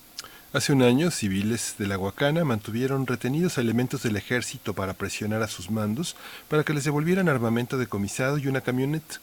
En redes sociales circularon videos del momento en el que menos de 10, al menos 10 militares fueron sometidos y obligados a replegarse hacia una pared para entregar sus armas.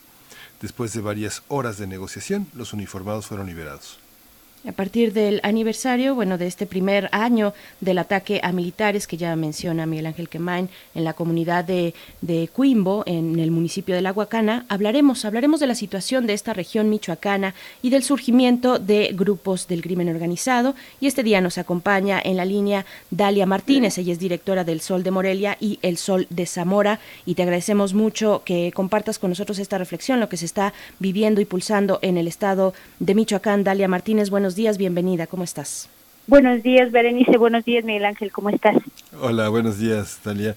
Esta presentación de un grupo armado de tal magnitud con una, una visión, pues de alguna manera arcaica, muy, este, muy, muy vieja de presentar a un grupo, a un grupo delincuencial con estas características, ¿es real? ¿Es una, no es un montaje? Eso que estamos viendo en las redes sociales, grupos armados con armas de alto poder, eh, ¿eso, ¿eso está pasando en Michoacán?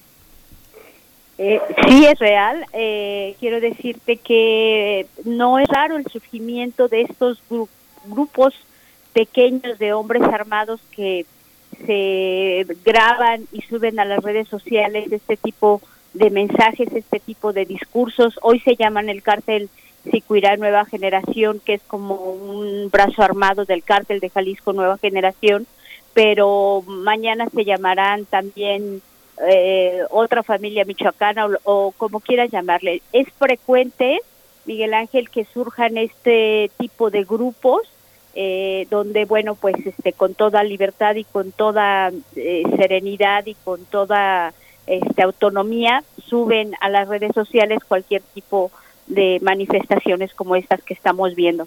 El asunto aquí eh, radica en que eh, qué tan qué tan eh, real más bien es la amenaza que lanzan hacia eh, las fuerzas armadas o cualquier ente de gobierno y de qué eh, tamaño puede ser o llegar a ser su, su acción que, que anuncia a mí me parece que surge eh, el asunto también por un asunto de ahí de impunidad donde la tierra caliente del estado de Michoacán, que no tan solo es la parte de Apatzingán que colinda con hacia Colima o hacia hacia Jalisco, sino que eh, es también la parte de Guerrero, es una franja amplia que coincidentemente pues siempre se da en los límites eh, de, de estos estados Jalisco, Michoacán, perdóname, Jalisco, Colima, Guerrero y el propio Bajío en, en, en Guanajuato.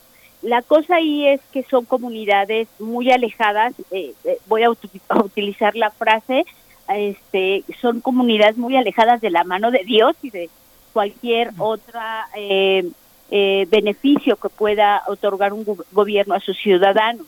Por ejemplo, en esta zona de la Huacana es una zona donde incluso las telecomunicaciones no son posibles, eh, Miguel Ángel, y donde el acceso a, cu- a cualquier tipo de, de comunicación y de servicio de otra naturaleza, pues sí es muy difícil, es una zona agreste donde está rodeada por montañas, por, por eh, selva, un poquito de, de, selva y de, de cuestiones hidrográficas muy, muy difíciles, donde no es posible el tránsito tampoco muy frecuente ni muy fluido, no hay vías de comunicación, es eh, está muy lejos de la capital del país, son eh, cinco o seis horas para llegar allá, eh, por ejemplo, a la Huacana o a, a Huetamo, por ejemplo, eh, son cinco o seis horas donde las, el fin de semana, por ejemplo, pasado en Huetamo, cerca del límite con Guerrero, eh, aconteció el abandono de un, una camioneta con 12 cuerpos este, abandonados ahí y, y descuartizados. Entonces, pues, eh, te imaginarás que las condiciones de la población, pues, también son muy difíciles y, bueno, pues, sin que esto sea justificación, creo que el chiste se cuenta solo porque pues no hay tampoco eh, programas o beneficios de gobierno que lleguen hasta allá y se da entonces hay un caldo de cultivo para que surjan este y otros grupos y cualquier tipo de manifestación violenta con total impunidad. Ujú. Dalia Martínez, eh, hace un momento en la introducción hacíamos mención de que precisamente, justamente el día de hoy, el día de hoy se cumple un año de aquel ataque a, integrantes del ejército por parte de, habitantes de la Huacana. Este ataque donde prácticamente los encapsularon, encapsularon a estos eh, integrantes del ejército, los desarmaron y, quedaron así, quedaron expuestos. y, esto, eh, pues a través de un video fue que todos nos pudimos enterar, un video que estuvo rondando en redes sociales. Y es hoy un, año ya de aquel momento, después de, de aquella tensión el gobierno desplegó, mm, dijo que desplegaría 4.000 elementos de la Guardia Nacional en Michoacán tras esa agresión. ¿Cómo está, cómo, llegamos a este año, a este año después de, esos sucesos? ¿Cómo está el patrullaje del Ejército, de la Guardia Nacional? ¿Cómo eh, también ha respondido la ciudadanía en otros sentidos? Porque después de el mensaje de hace un par de semanas donde se anuncia el surgimiento de este nuevo cártel en la eh, Sicuirán, nueva generación, también salen pobladores de la Huacana a decir, no, nosotros, eh, vaya, no, no todos somos así, eh, habemos ciudadanos que estamos trabajando, pues trabajadores que no nos estamos yendo por esa vía necesariamente. ¿Cuál es el balance a un año de aquel, de aquel episodio pues lamentable que puso en una situación muy complicada a los integrantes del Ejército Nacional? Por supuesto, Berenice, no se trata de estigmatizar a todo un poblado o de decir todos son delincuentes o todos son miembros de un cártel. Lo cierto es que los cárteles eh, o pequeñas células delictivas que se van desarrollando en lugares como como Cuimbo, como San Lucas, como estos pequeños poblados muy alejados de cualquier tipo de beneficio, eh, eh las células delictivas eh, y los grandes cárteles y los grupos armados y, que, que, van poco a poco. otro fenómeno que hemos visto en las últimas fechas es que eh, al igual que en Sinaloa, por ejemplo, los cárteles y las células delictivas van haciendo una relación social con las comunidades. Eh, algunas veces los benefician patrocinándoles, por ejemplo, la fiesta de 15 años de quien tú quieras, pagándoles una operación, eh, llevándoles despensas, por ejemplo, no a últimas fechas con esto de, del COVID-19. Eh, y llevándoles beneficios que poco a poco pues van eh, ganándose la confianza y la voluntad de los pueblos.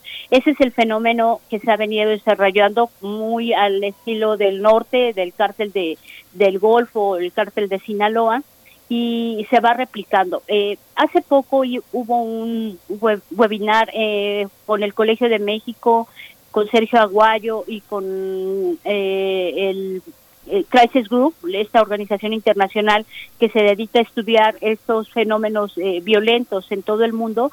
Y ellos, eh, de hecho así se llamó el webinar, se llamaba las despensas del cártel. Y el, obviamente el, el tema de Michoacán y de Sinaloa se, se tocaron y es un fenómeno que ya habíamos visto que se venía desarrollando en, por ejemplo, en Cherán, en las comunidades indígenas que nada tienen que ver con la zona de Tierra Caliente, pero que también habíamos, por ejemplo, detectado este asunto antes de que Cherán empezara con, con, la defensa de sus bosques.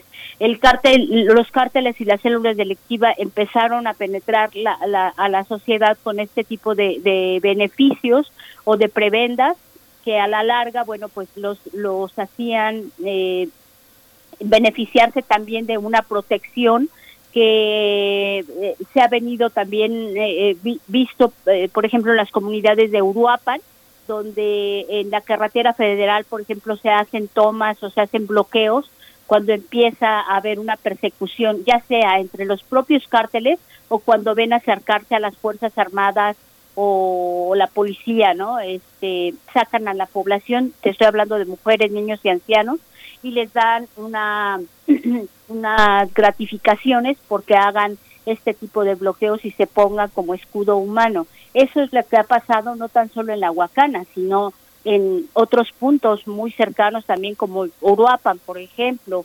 este muy cerca ya de las comunidades en Zamora también este se ha empezado a ver este fenómeno con cárteles encabezados por no tan solo por por la familia michoacana o por el cártel de Jalisco, sino por otros pequeños a ver que esto les funcionaba y les eh, granjeaba la confianza de la gente. ¿A qué costo?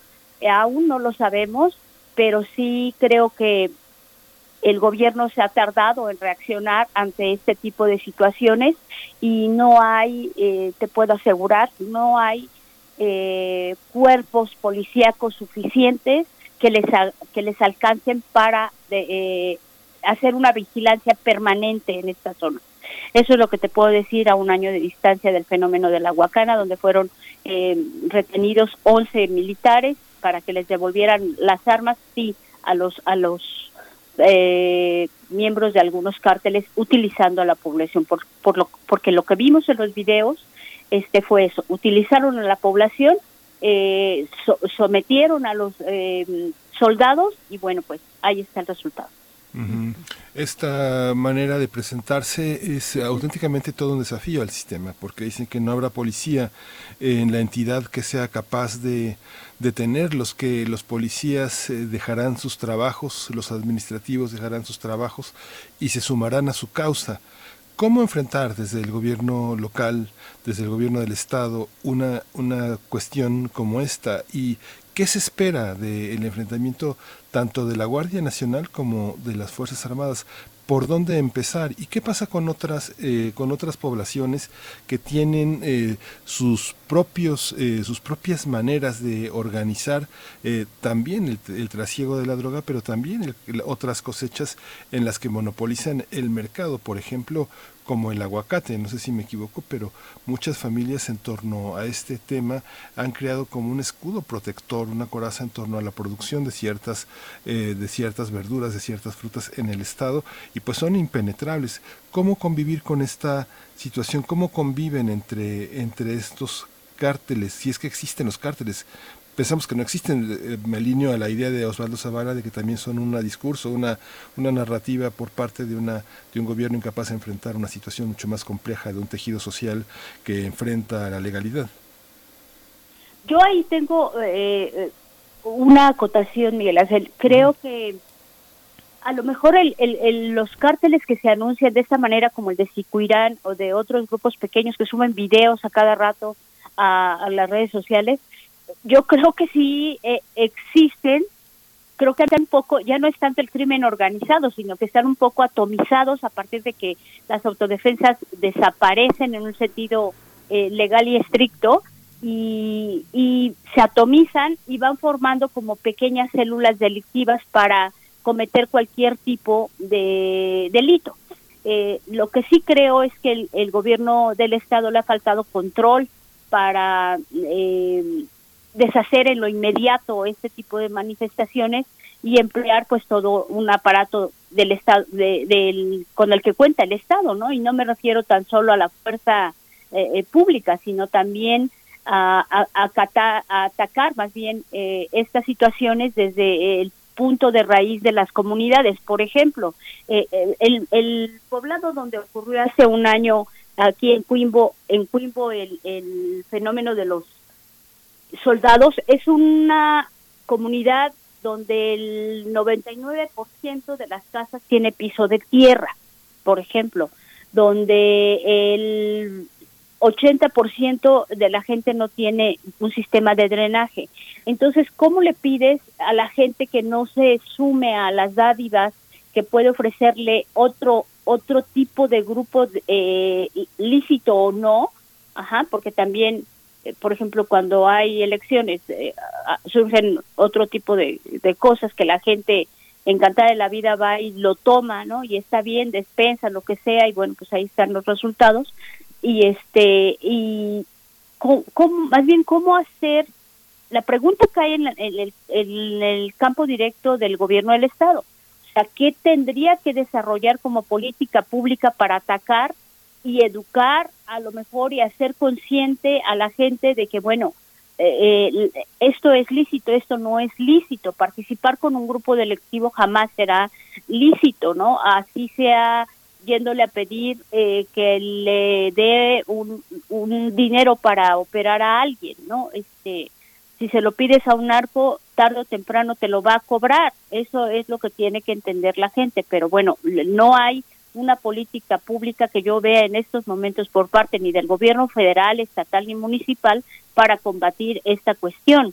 Eh, no sé qué tendría que pasar desde el punto de vista de la gobernanza para que eh, pudiera ah, atacarse este tipo de manifestaciones que a todas luces pues son violentas y que han demostrado su fuerza más de una vez cuando por ejemplo eh, eh, son capaces incluso de derribar a un helicóptero de las fuerzas armadas en la Huacana por ejemplo y pues este te está hablando del armamento y la capacidad que tienen para poder adquirir armas.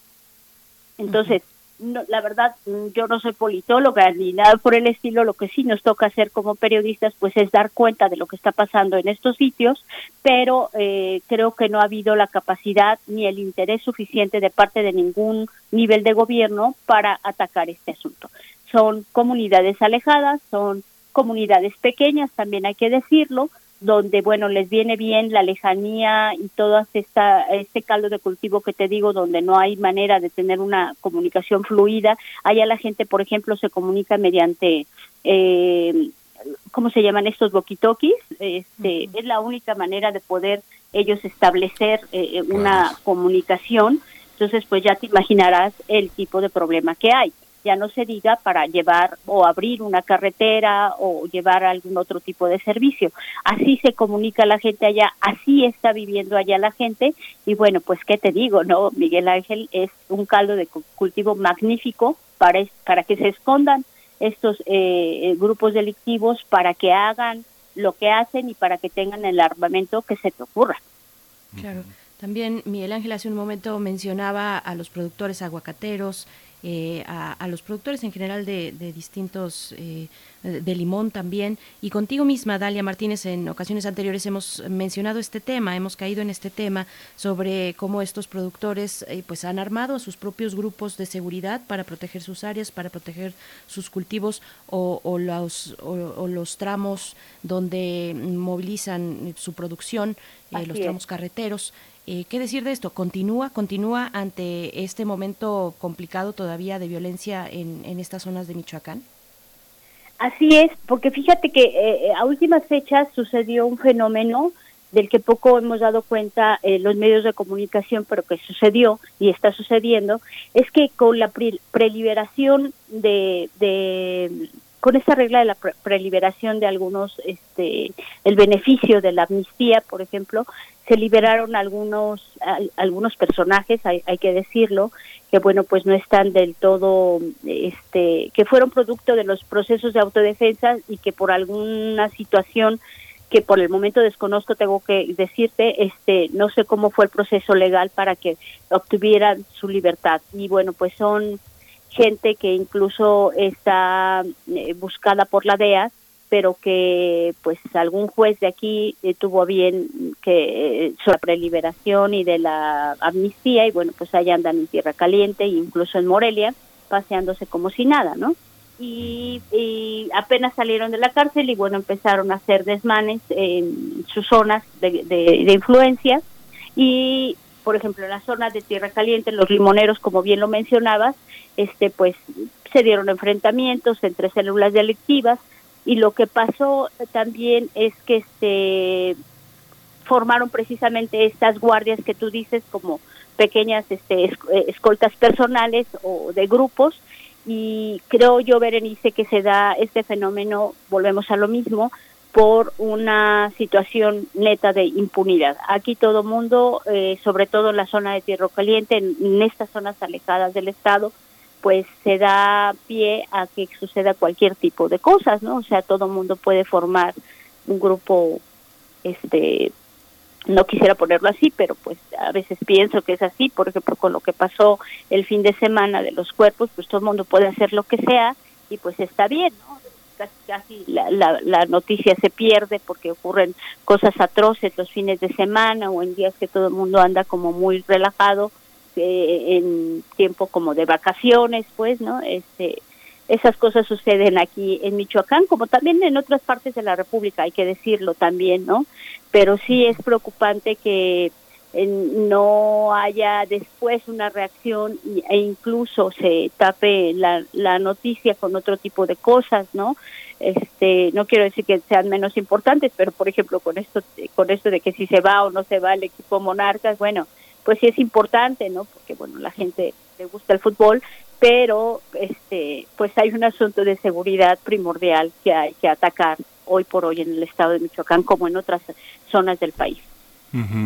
Toda esta cobertura, en el caso de los medios de comunicación, digamos, tener, eh, tener eh, zonas tan alejadas en un estado como Michoacán, que, que sí, justamente de, de Morelia a Patzingán, de la Ciudad de México a Patzingán, a, a muchos de los, a muchos de los municipios, pues es prácticamente una, una hazaña. eh, para ir a hacer una nota, pues implica estar todo el día de ida y vuelta, pero ¿Cómo valorarías que ha sido, que ha sido la cobertura eh, de, de estos medios que se dan en llamar nacionales? Digamos que este, si todavía creemos que hay medios nacionales, ¿cómo, cómo se cubre y cómo contrasta con la, con la cobertura local tan amenazada y tan, y tan vinculada con redes familiares de, intereses propios de los periodistas que pues tienen una red familiar muy amplia que puede ser eh, mancillada, que puede ser vejada, que puede ser amenazada?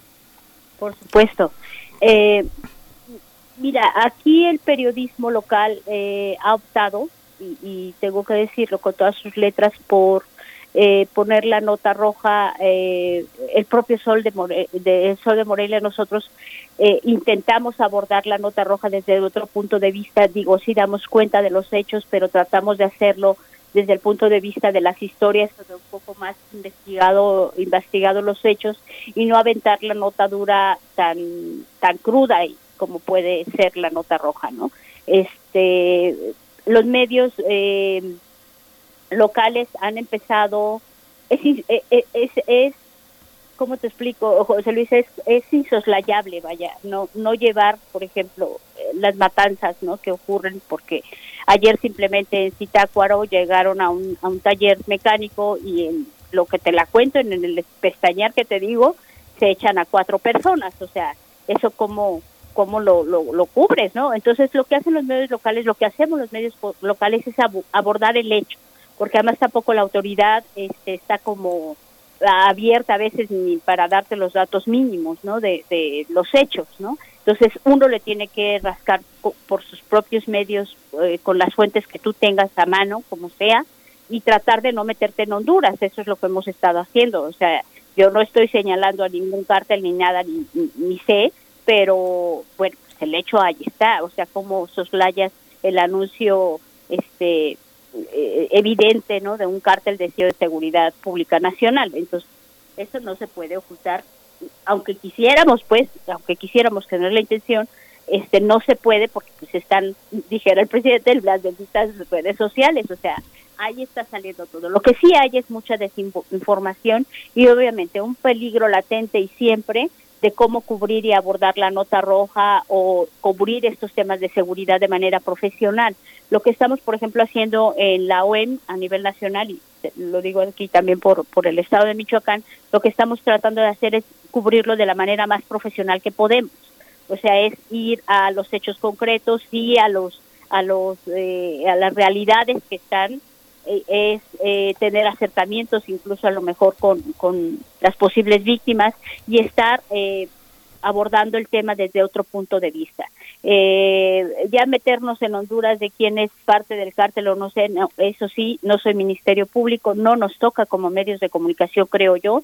Lo que sí nos toca es dar cuenta de estos hechos que, que pues ahí están y son parte de nuestra historia cotidiana y moderna de los últimos tiempos. Así es, Dalia Martínez, de nuevo el riesgo de las y los periodistas, sobre todo en medios locales en este país y, y, y aún más cuando se trata de estados como, como el de Michoacán. Hacia una pregunta ya de cierre de esta conversación, Dalia Martínez. Eh, eh, no podemos dejar de hablar de COVID-19, no podemos dejar de hablar de esta pandemia. ¿Cómo, ¿Cómo estás viendo la situación? ¿Cómo está enfrentando el gobierno del Estado?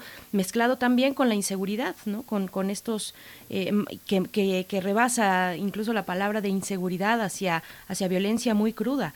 Eh, ¿cómo, ¿Cómo lo están viendo? ¿Cómo lo están reportando incluso ustedes como medios locales eh, cuando estamos en estos momentos de confinamiento, de cuidados, de cuidados este, más extremos a la salud, de no estar en espacios y arriesgarse? Eh, ¿Cómo es este balance entre la pandemia y la situación de seguridad en Michoacán? Eh, la pandemia vino a ser un caldo de cultivo también para la violencia. Y no tan solo la violencia intrafamiliar o, de este tipo, aumentaron de manera exponencial los feminicidios. Hay una, organ- una ONG que se llama, que lleva aquí eh, cuentas de, de este tema de feminicidio, se llama Humanas sin Violencia, que da cuenta de, de 90, por lo menos 90 asesinatos de mujeres. Ya, ya sabemos que es un proceso medio difícil para que estos puedan llegar a calificar como feminicidios, pero lo que sí tenemos es que en lo que va del año ha habido 60, perdóname, 90 eh, asesinatos de mujeres por ejemplo. Ese es, eh, ese es un indicador. La otra también es que eh, Michoacán está en el top 4 eh, de, la gente que no se queda en su casa, que no está haciendo eh, cuarentena, que no está tomando cuidados eh, ni está respetando medidas sanitarias en esta eh, pandemia. Si aquí en Morelia, que es la ciudad capital, vemos día a día casi todo con normalidad, hemos registrado 22 manifestaciones públicas en, en la calle, en el centro de Morelia, y también a la par hemos visto cómo crece eh, y cómo no se ha parado, por ejemplo, los, el registro de homicidios dolosos, ¿no? Otra vez, Michoacán es el cuarto lugar nacional, a nive- no lo decimos nosotros, ahí están las cifras, eh, lo, lo que lleva el, el sistema nacional de, de, mm, el secretariado ejecutivo de seguridad pública, este pues también es cuarto lugar en homicidios dolosos y no dolosos y bueno pues este pues ahí están la- la- las cifras no este remitámonos a la información que da eh, el propio gobierno y la estadística oficial con esas estadísticas este pues poco se puede hacer no este también es tiempo preelectoral y todos sabemos aquí en Michoacán que en esos tiempos se recrudece eh, la, la violencia eh, hay que decirlo. Así es, pues eh, Dalia Martínez, directora del Sol de Morelia y el Sol de Zamora, muchas gracias por darnos este reporte. Eh, cuídense, cuida, que se cuide todo, todo el equipo eh, ahora en estos momentos de riesgo, no solamente sanitario, sino como siempre de violencia lamentable. Te mandamos un abrazo y conversaremos contigo pronto si estás de acuerdo. Muchas gracias. claro que sí Berenice un abrazo de regreso gracias Miguel Ángel Gracias. Hasta pronto. hasta pronto bye. Pues vamos a ir con música, vamos a escuchar de Throw 4, Another Word for Science.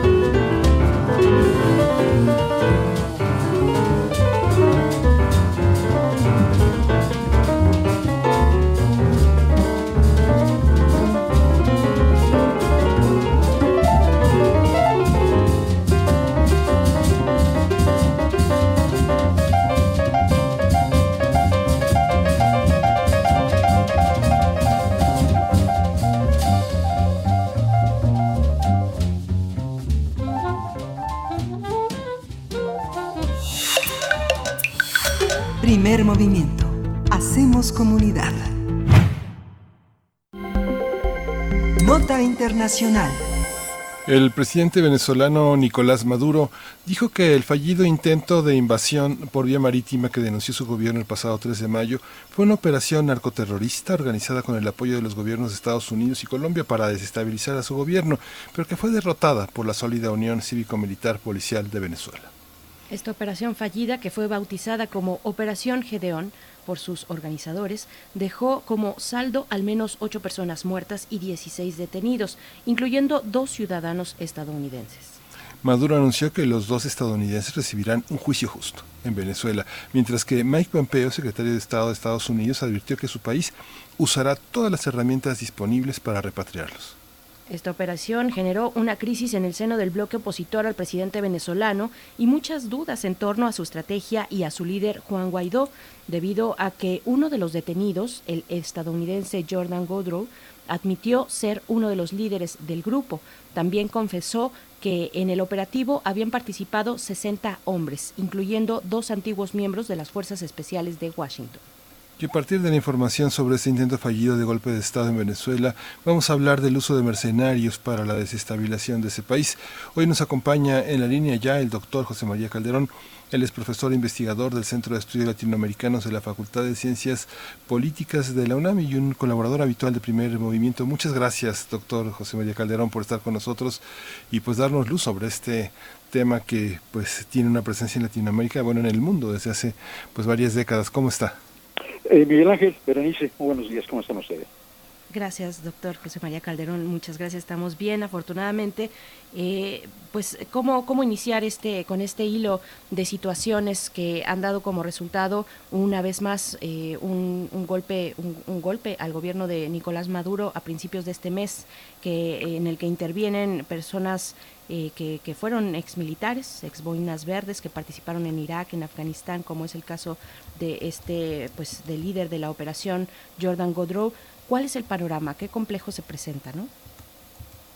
Sí, eh, fíjese que eh, yo he seguido revisando eh, una serie de materiales publicados en Venezuela por eh, especialistas tanto en el área de ciencias sociales como incluso especialistas militares.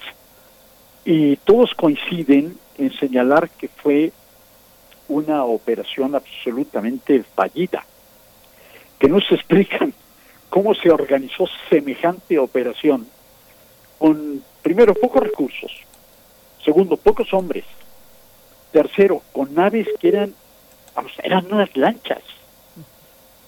Además, en una situación, en condiciones, en un área que estaba profundamente vigilada.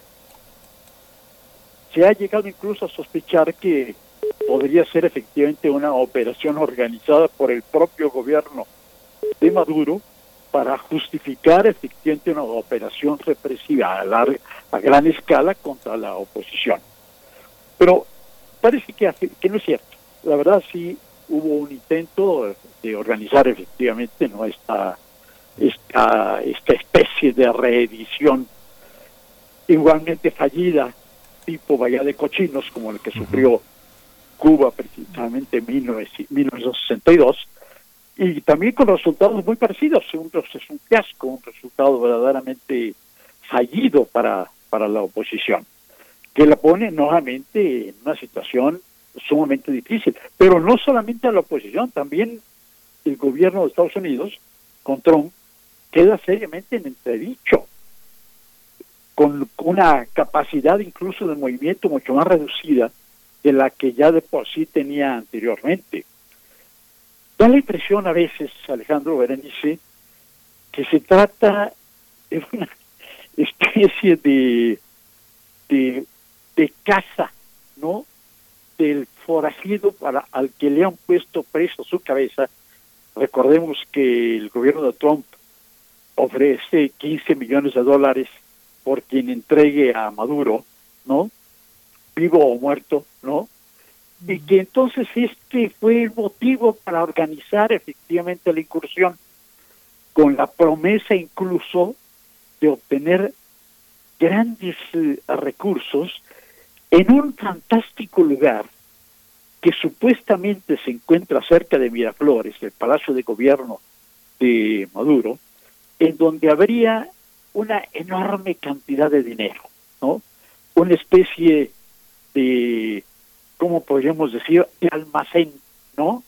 En donde Maduro tendría enormes cantidades de dólares y entonces estos se proponían efectivamente apoderarse de Maduro, pero que vende esos dólares, ¿no? Este, es decir, tiene una serie de ribetes verdaderamente fantasiosos. Y no me extraña que tenga esas características por los personajes que intervienen, eh, donde están naturalmente este un par de boinas verdes, eh, está este Jordan Cuadró, está JJ Rendón. No sé si ustedes se acuerdan de JJ Rendón. Fue el personaje que organizó la campaña de el, del PAN en contra de López Obrador acusándolos de ser un peligro para México. Ah, fue ¿no? Rendón. No. Entonces, todos estos personajes verdaderamente que, que pululan efectivamente como especie de esquirlas que ha dejado el gobierno norteamericano en operaciones militares, incluso anteriores, porque este personaje Guadró eh, actuaba como una especie de, de jefe de escoltas, ¿no? En conciertos eh, musicales, participó precisamente en ese concierto musical en Cúcuta, ¿no? Que era iba a ser un poco el preludio de la llegada de apoyo eh, humanitario de- desde Colombia, que también tuvo un rotundo fracaso. Es decir, lo que estamos viendo es un agregado continuo de fracaso atrás de fracaso por parte de la de la oposición, ¿no? Y desde luego esto desbarata todo el discurso efectivamente, que por lo menos una parte de la misma ha presentado ofreciendo efectivamente ser una oposición constructiva con alternativas políticas en un ambiente pacífico y de negociación, etcétera, etcétera, ¿no?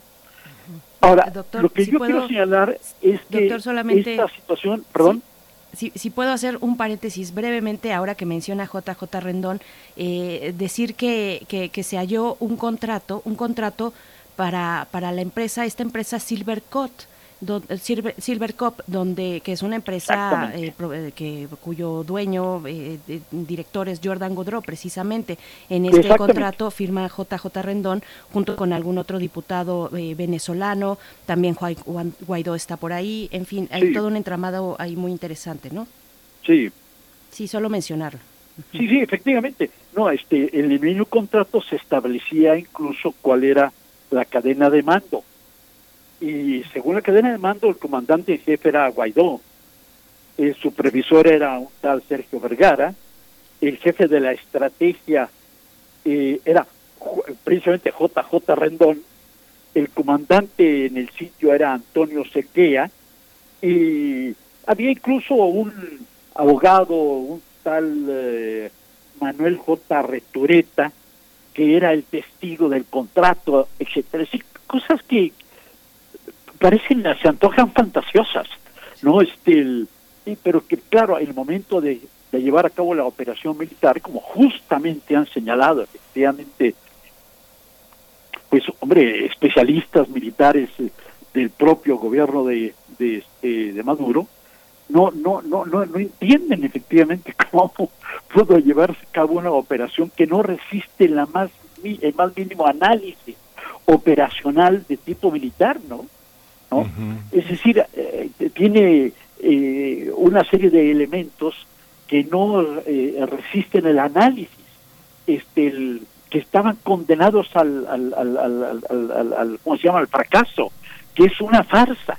Es, eh, eso, así es, precisamente así ha sido finalmente definido como un fiasco, el fiasco de la bahía de Macuto, que es la bahía a la que efectivamente llegaban estas lanchas y donde fueron ap- apresados por un grupo de pescadores, además en un área que era el peor lugar para llevar a cabo el desembarco, porque es una carretera además eh, con una amplísima vigilancia militar, ¿no? no hay gasolina, no hay gasolina en Venezuela. O sea, el desplazamiento era también muy complicado, ¿no? El armamento era ridículo. La verdad, se antoja efectivamente, ¿no? Después de analizar esta serie de circunstancias, ¿no? Y, y hacer una revisión hacia atrás de cómo se organizó toda la operación, que, que no tenía ninguna posibilidad efectivamente de llevarse a cabo. Y esto naturalmente le ha permitido a, a Maduro reforzarse internamente y mostrar una vez más efectivamente la capacidad organizativa que tiene, ¿no? Y después de ya varios intentos efectivamente por eliminarlo, por este llevar a cabo efectivamente intervenciones militares, este hacer toda una serie de operaciones efectivamente con el apoyo de Estados Unidos. El que aparece efectivamente como de alguna manera responsable de la operación. Los norteamericanos dicen que no, que ellos ni, aquí, ni sabían, porque si ellos realmente hubieran intervenido, lo habrían hecho efectivamente bien, ¿no? Por tanto, tratan a toda, a, a toda costa de separarse efectivamente de esta operación. Me parece que además el, el problema hoy, eh, eh, Berenice, Miguel Ángel, ya no está tanto efectivamente con esta operación que ha sido efectivamente ya perfectamente controlada, este, el- hubo las víctimas que ustedes señalaron, hay, hay varias decenas de detenidos, el- se ha ampliado la investigación para ver si hay autos militares implicados, etcétera, ¿no? Este, el problema ahora actualmente es el, la, la crisis económica que enfrenta el país, que además se ha agravado precisamente con la, la pandemia, ¿no? Y con una falta total de gasolina. Las colas para obtener gasolina son a veces de, un, de una semana, de dos semanas. Es decir, está la situación muy sumamente complicada desde el punto de vista económico y sanitario, eh, muy grave.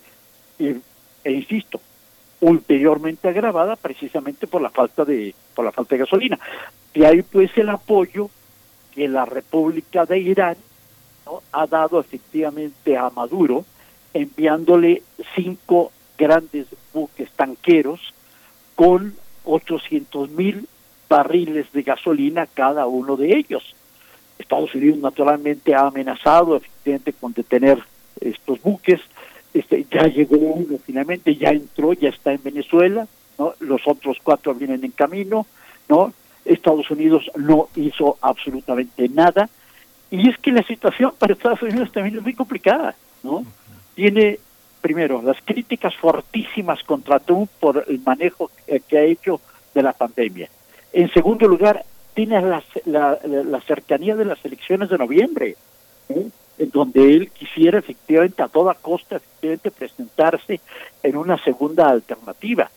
Y en tercer lugar, no podemos pasar por alto que la situación actual, desde el punto de vista geopolítico, es mucho más complicada para Estados Unidos por la presencia y el apoyo que de alguna manera están prestándole Rusia y China a Venezuela y a Irán, ¿no? Entonces, el tablero está sumamente complicado, ¿no? Y es en esta en esta en este juego de póker, digamos, este eh, que, que, eh, que Maduro ha aprovechado efectivamente para aprovisionarse de gasolina. Esta situación también le conviene a Irán, porque Irán está también bajo el cerco comercial norteamericano, bajo el cerco económico, no tiene no tiene recursos y naturalmente Maduro está pagando con lingotes de oro. Entonces, hay una mutua conveniencia también para Irán y para Venezuela el llevar a cabo esta operación económica. Irán tiene la gasolina, Maduro ha tenido tiene el oro, ¿no?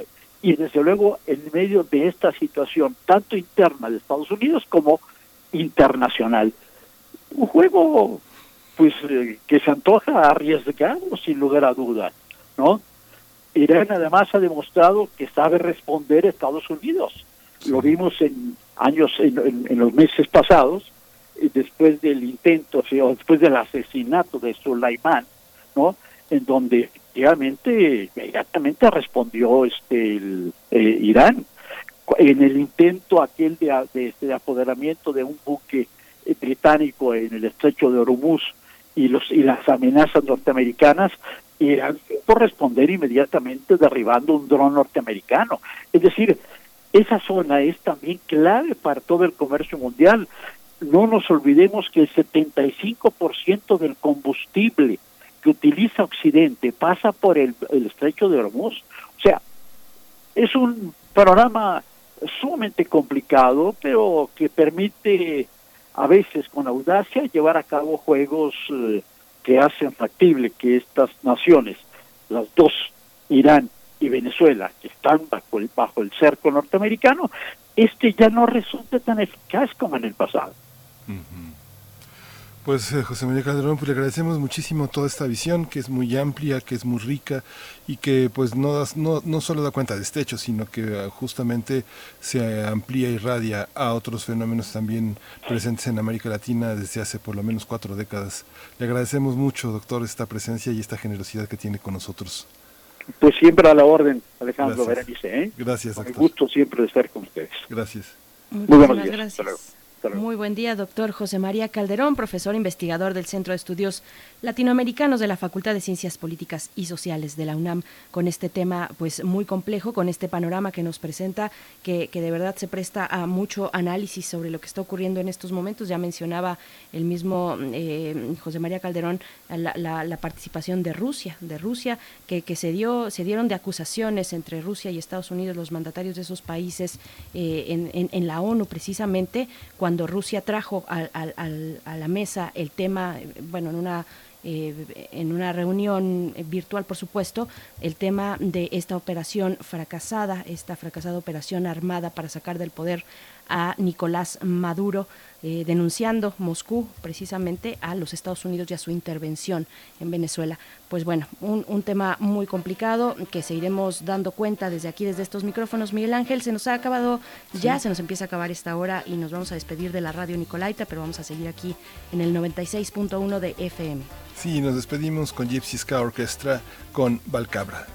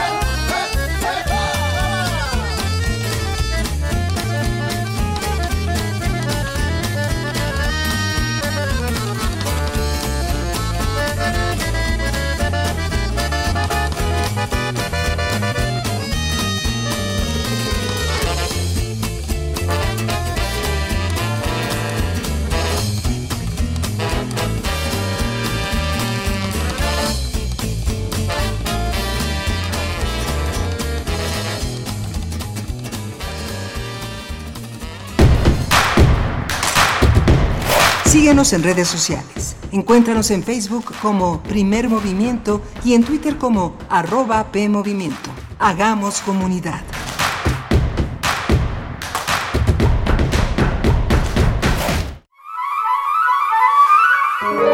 El Alep, Festival de Arte y Ciencia, te invita a estar en primera fila desde tu casa en compañía de grandes artistas y pensadores del mundo analizando el contexto del coronavirus. Judith Butler, Estados Unidos. Edgar Keret, Israel. Néstor García Canclini, Argentina. Marcus Gabriel, Alemania y muchos más nos hablarán del origen, la propagación, las consecuencias y las medidas a tomar. Podrás ver los eventos por TV UNAM y desde la página de internet culturaunam.mx, diagonal el Alep, a partir del 21 de mayo a las 18 horas. Ciencia y arte. Exploremos al ser humano.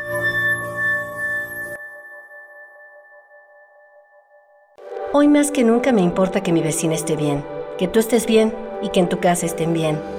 Hoy te saludo con la mirada para que mañana volvamos a abrazarnos como solo nosotros sabemos. Quiero que nos vaya bien. Tenemos más en común que diferencias. Hagamos lo que nos toca. Ayudémonos. Venzamos la adversidad una vez más. Infórmate y sigue las recomendaciones de las autoridades de salud. Para protegernos, contamos todas, contamos todos. INE. Hay que ir por comida. ¿Cómo le hago? Se puede, con la sana distancia. Es importante que solo una persona salga por comida o medicinas, siempre a metro y medio de los demás. Al dar una vuelta con tu bebé o tu mascota, hazlo solo alrededor de tu cuadra, con sana distancia al caminar o saludar. Recuerda, solo abren negocios indispensables con cupo máximo de personas. Pero si no debes hacer algo urgente o indispensable, por favor quédate en casa. Gobierno de México. Para la mayoría de la gente, beber significa jovialidad y grata compañía, pero no así después de despertar a la realidad, ya sea en la cárcel o en algún hospital, sin saber qué pasó. Mayor información al 5705-5802. Lada sin costo 01800-561-3368. Encuentra la música de primer movimiento día a día en el Spotify de Radio UNAM y agréganos a tus favoritos.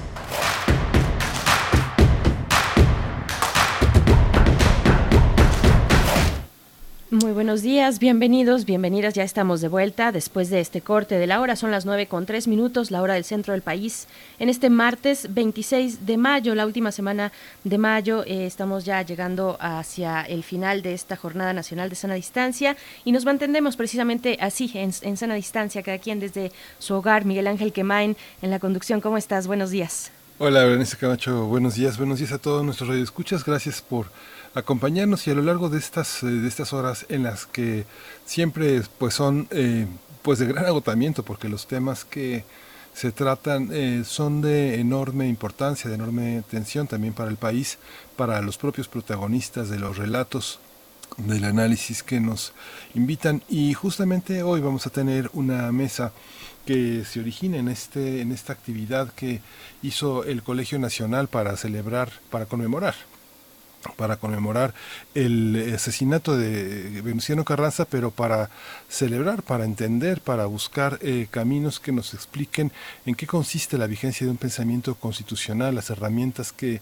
constitucionales, jurídicas que arman un Estado desde la revolución a nuestros días, la presencia de estos grandes liderazgos y vamos a tener a dos grandes figuras del mundo intelectual, del mundo académico mexicano. Uno es el doctor Javier García Diego, historiador, eh, exdirector del Colegio de México, y uno de los historiadores pues que ha indagado en el proceso histórico del siglo XX de una manera ejemplar. Justamente el próximo viernes a las 6 de la tarde va a dar una, una transmisión en vivo sobre las epidemias en la Revolución Mexicana, pero también ha trabajado sobre el tema de la Constitución desde el punto de vista histórico hasta nuestros días y el doctor Diego Valadez, que es, eh, también fue director del Instituto de Investigaciones Jurídicas de la UNAM y uno de los grandes eh, investigadores, de las grandes mentes que han aportado, que han señalado los rumbos necesarios que tiene que transitar nuestra democracia y el pensamiento jurídico y legislativo en México. Van a estar ellos dos con nosotros discutiendo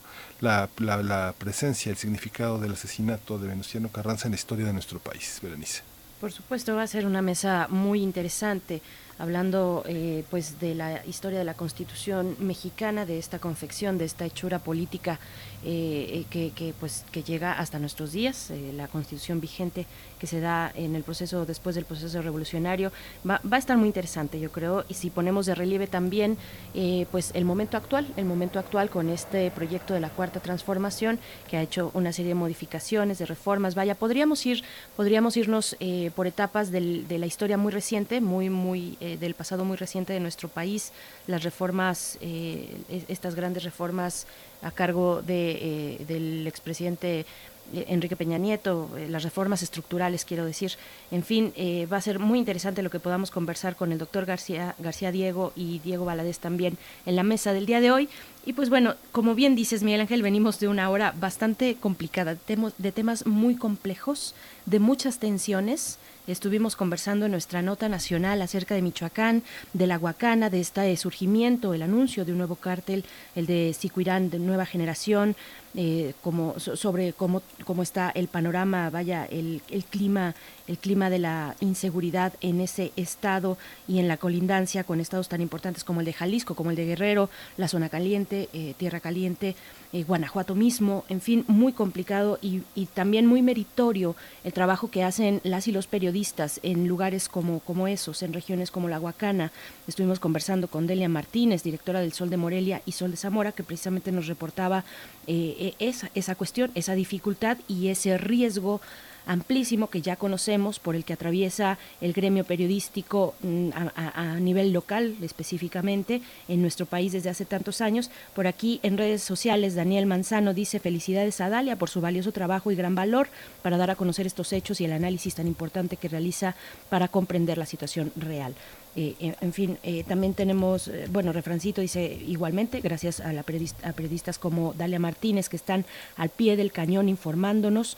Vi que él nos dice que este webinar que ella mencionaba, él también tuvo la oportunidad de verlo. Yo no, yo no lo vi, pero sí me, me, dejó con mucha curiosidad, así es que me voy a acercar a ver qué, qué, qué es lo que se dijo ahí. Pues bueno, un panorama muy complejo, el de la inseguridad que se cruza con esta pandemia, con esta situación de emergencia sanitaria. También en nuestra nota internacional estuvimos conversando con el doctor José María Calderón, profesor investigador del Centro de Estudios Latinoamericanos de la Facultad de Ciencias Políticas y Sociales, sobre esta operación, eh, la operación Gedeón, otro golpe de Estado fallido al gobierno de Venezuela, con un panorama bastante amplio eh, internacional de lo que ocurre en estos momentos eh, de esta rebatinga por el poder, de estas tensiones importantes geopolíticas en el, en el mundo, Miguel Ángel.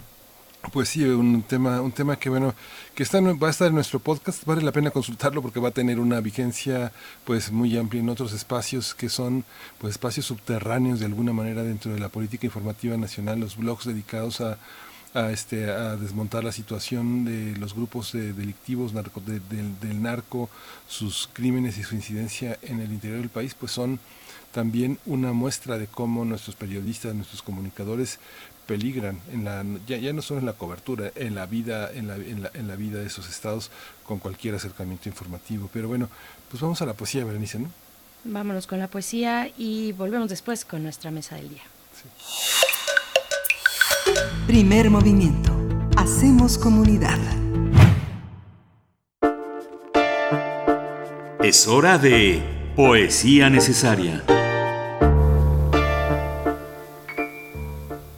Traigo, traigo hoy, eh, porque fue también nuestro tema de apertura, este mundo de García Lorca dedicado al, a los niños. No son muchos los poemas eh, de García Lorca a, los niños, respecto a una obra enorme que, que, tiene este gran poeta español, sin embargo son muy significativos. Uno de ellos es La guitarra, que es un poema pues de la seguidilla gitana del cantejondo que se canta muchísimo en Andalucía y que forma parte pues ya del repertorio del repertorio clásico en el que muchas muchas veces ni se sabe que es de Lorca, ¿no? Pero vamos a acompañarlo con otro de los grandes clásicos de la guitarra española que es Manolo Sanlúcar con esta pieza tan tan conocida que es Cabello Caballo Negro. Y bueno, vamos a empezar con la guitarra, eh, eh, la guitarra. Empieza el llanto de la guitarra se rompen las copas de la madrugada. Empieza el llanto de la guitarra. Es inútil callarla, es imposible callarla.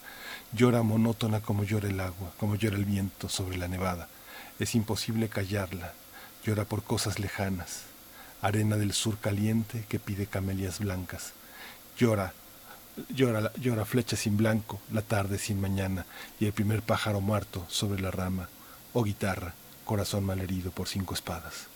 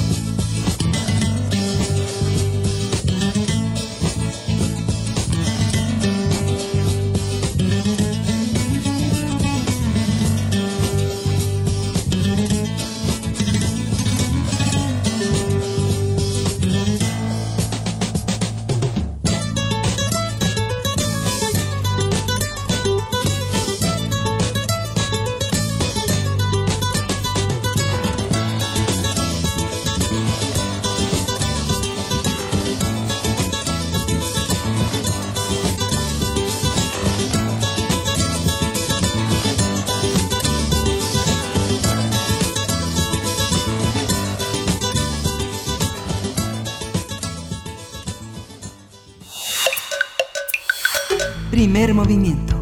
Hacemos comunidad. La mesa del día.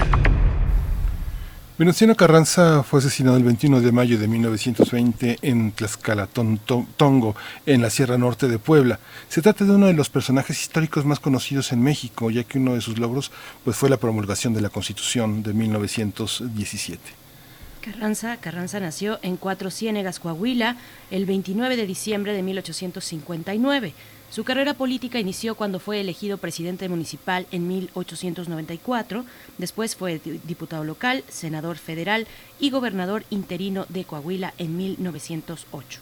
En mayo de 1911 se desempeñó como secretario de Guerra y Marina del Gabinete Provisional de Francisco y Madero en Ciudad Juárez y después fue electo gobernador de la entidad. Para 1913, Carranza desconoció al usurpador Victoriano Huerta, proclamó el Plan de Guadalupe y a su lucha contra la dictadura se le, dieron, se le unieron personajes de la Revolución Mexicana. A partir del aniversario número 100 del asesinato de Venustiano Carranza, hablaremos de su trascendencia y la constitución de 1917 y está con nosotros ya en la línea el doctor Diego Valadez, él es investigador del Instituto de Investigaciones Jurídicas y profesor de la Facultad de Derecho de la UNAM, un pensador, un hombre, un hombre de letras, eh, uno de los grandes, eh, una de las grandes mentes jurídicas del país. Él ganó el Premio Nacional de Artes y Literatura el año pasado, en 2019, y pues nos da muchísimo gusto recibirlo, que nos distinga con esta participación en primer movimiento. Doctor Diego Valadez, bien- bienvenido, muchas gracias. Muchísimas gracias a ustedes, saludo a Berenice, a Miguel Ángel, a todo su público, muchas gracias por invitarme. Gracias, doctor Diego Valadez. Es un gusto eh, poder conversar en esta mañana, traer eh, al presente esta parte de la historia de nuestro país, esta parte fundamental de la que heredamos, pues finalmente el, el marco constitucional que rige nuestra vida pública. ¿Cómo volver a esta figura, la figura de Venustiano Carranza, a 100 años de su asesinato en este centenario?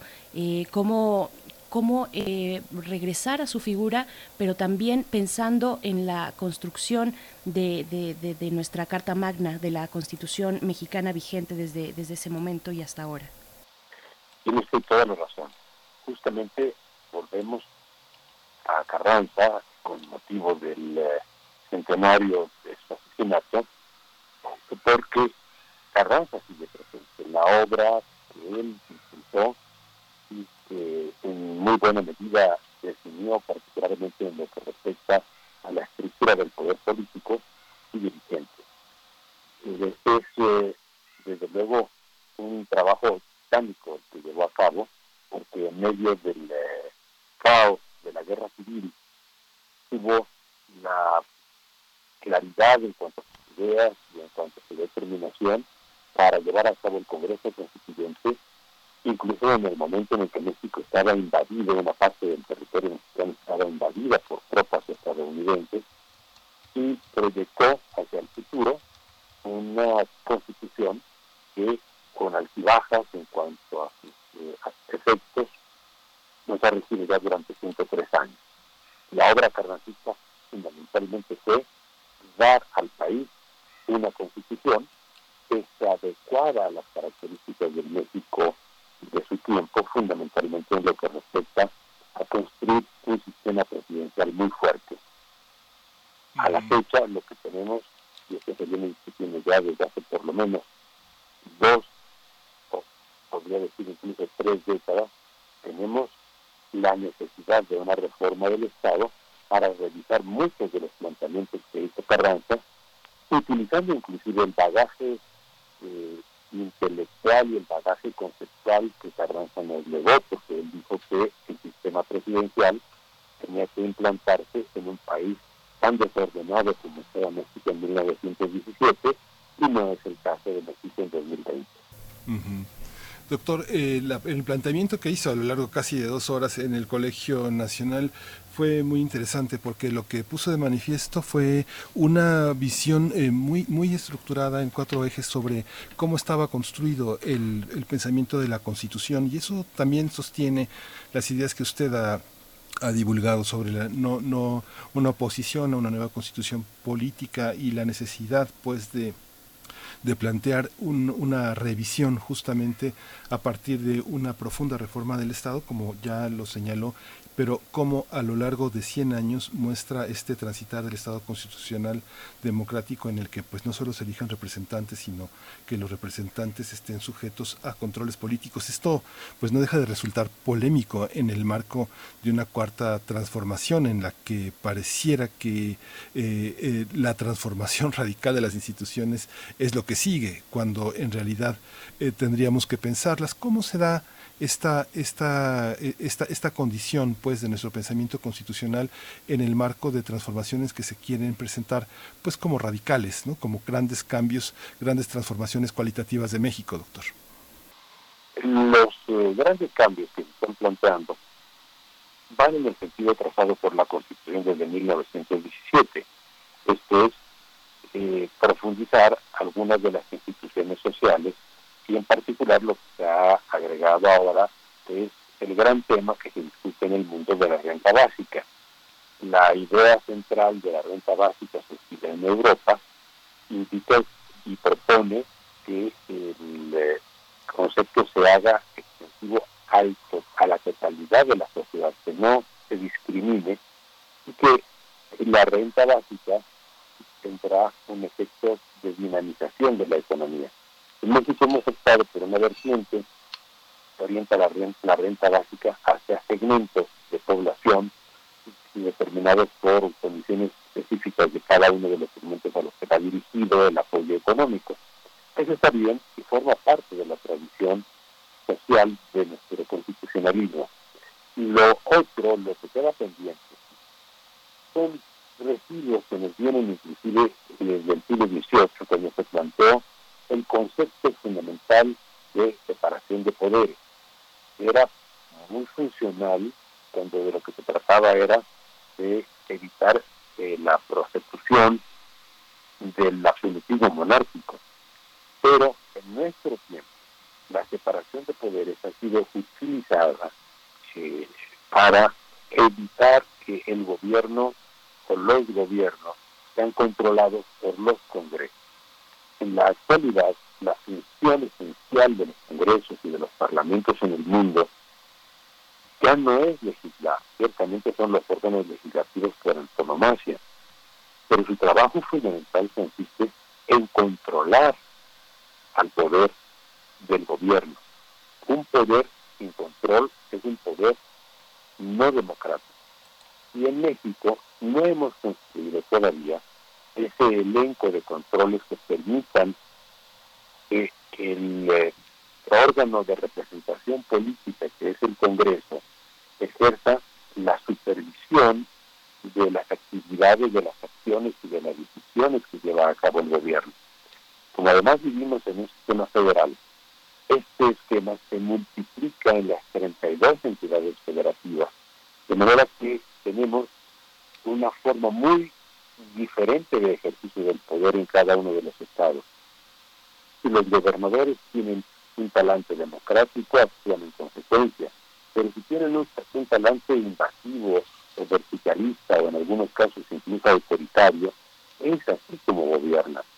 Y esto, desde luego, genera desajustes muy importantes en un país con eh, la extensión territorial y la densidad demográfica de México, que hacen que vivamos en materia democrática en condiciones de alto rezago con relación a otros estados constitucionales del país, del mundo.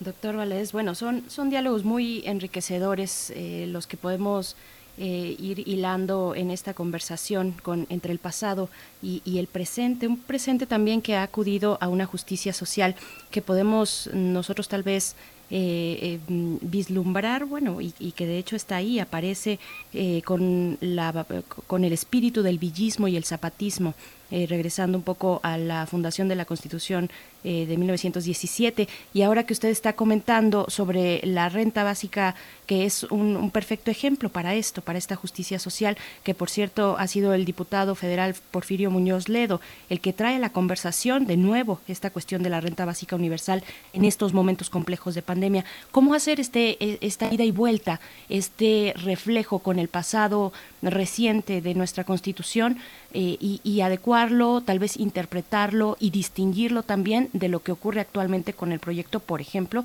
de la cuarta transformación que en- encabeza Andrés Manuel López Obrador? Bueno, una de las características de nuestro sistema constitucional es que a lo largo de 103 años ha mantenido una línea evolutiva. Muchas veces se ha señalado que el eh, proceso evolutivo de la Constitución ha estado lleno de partes.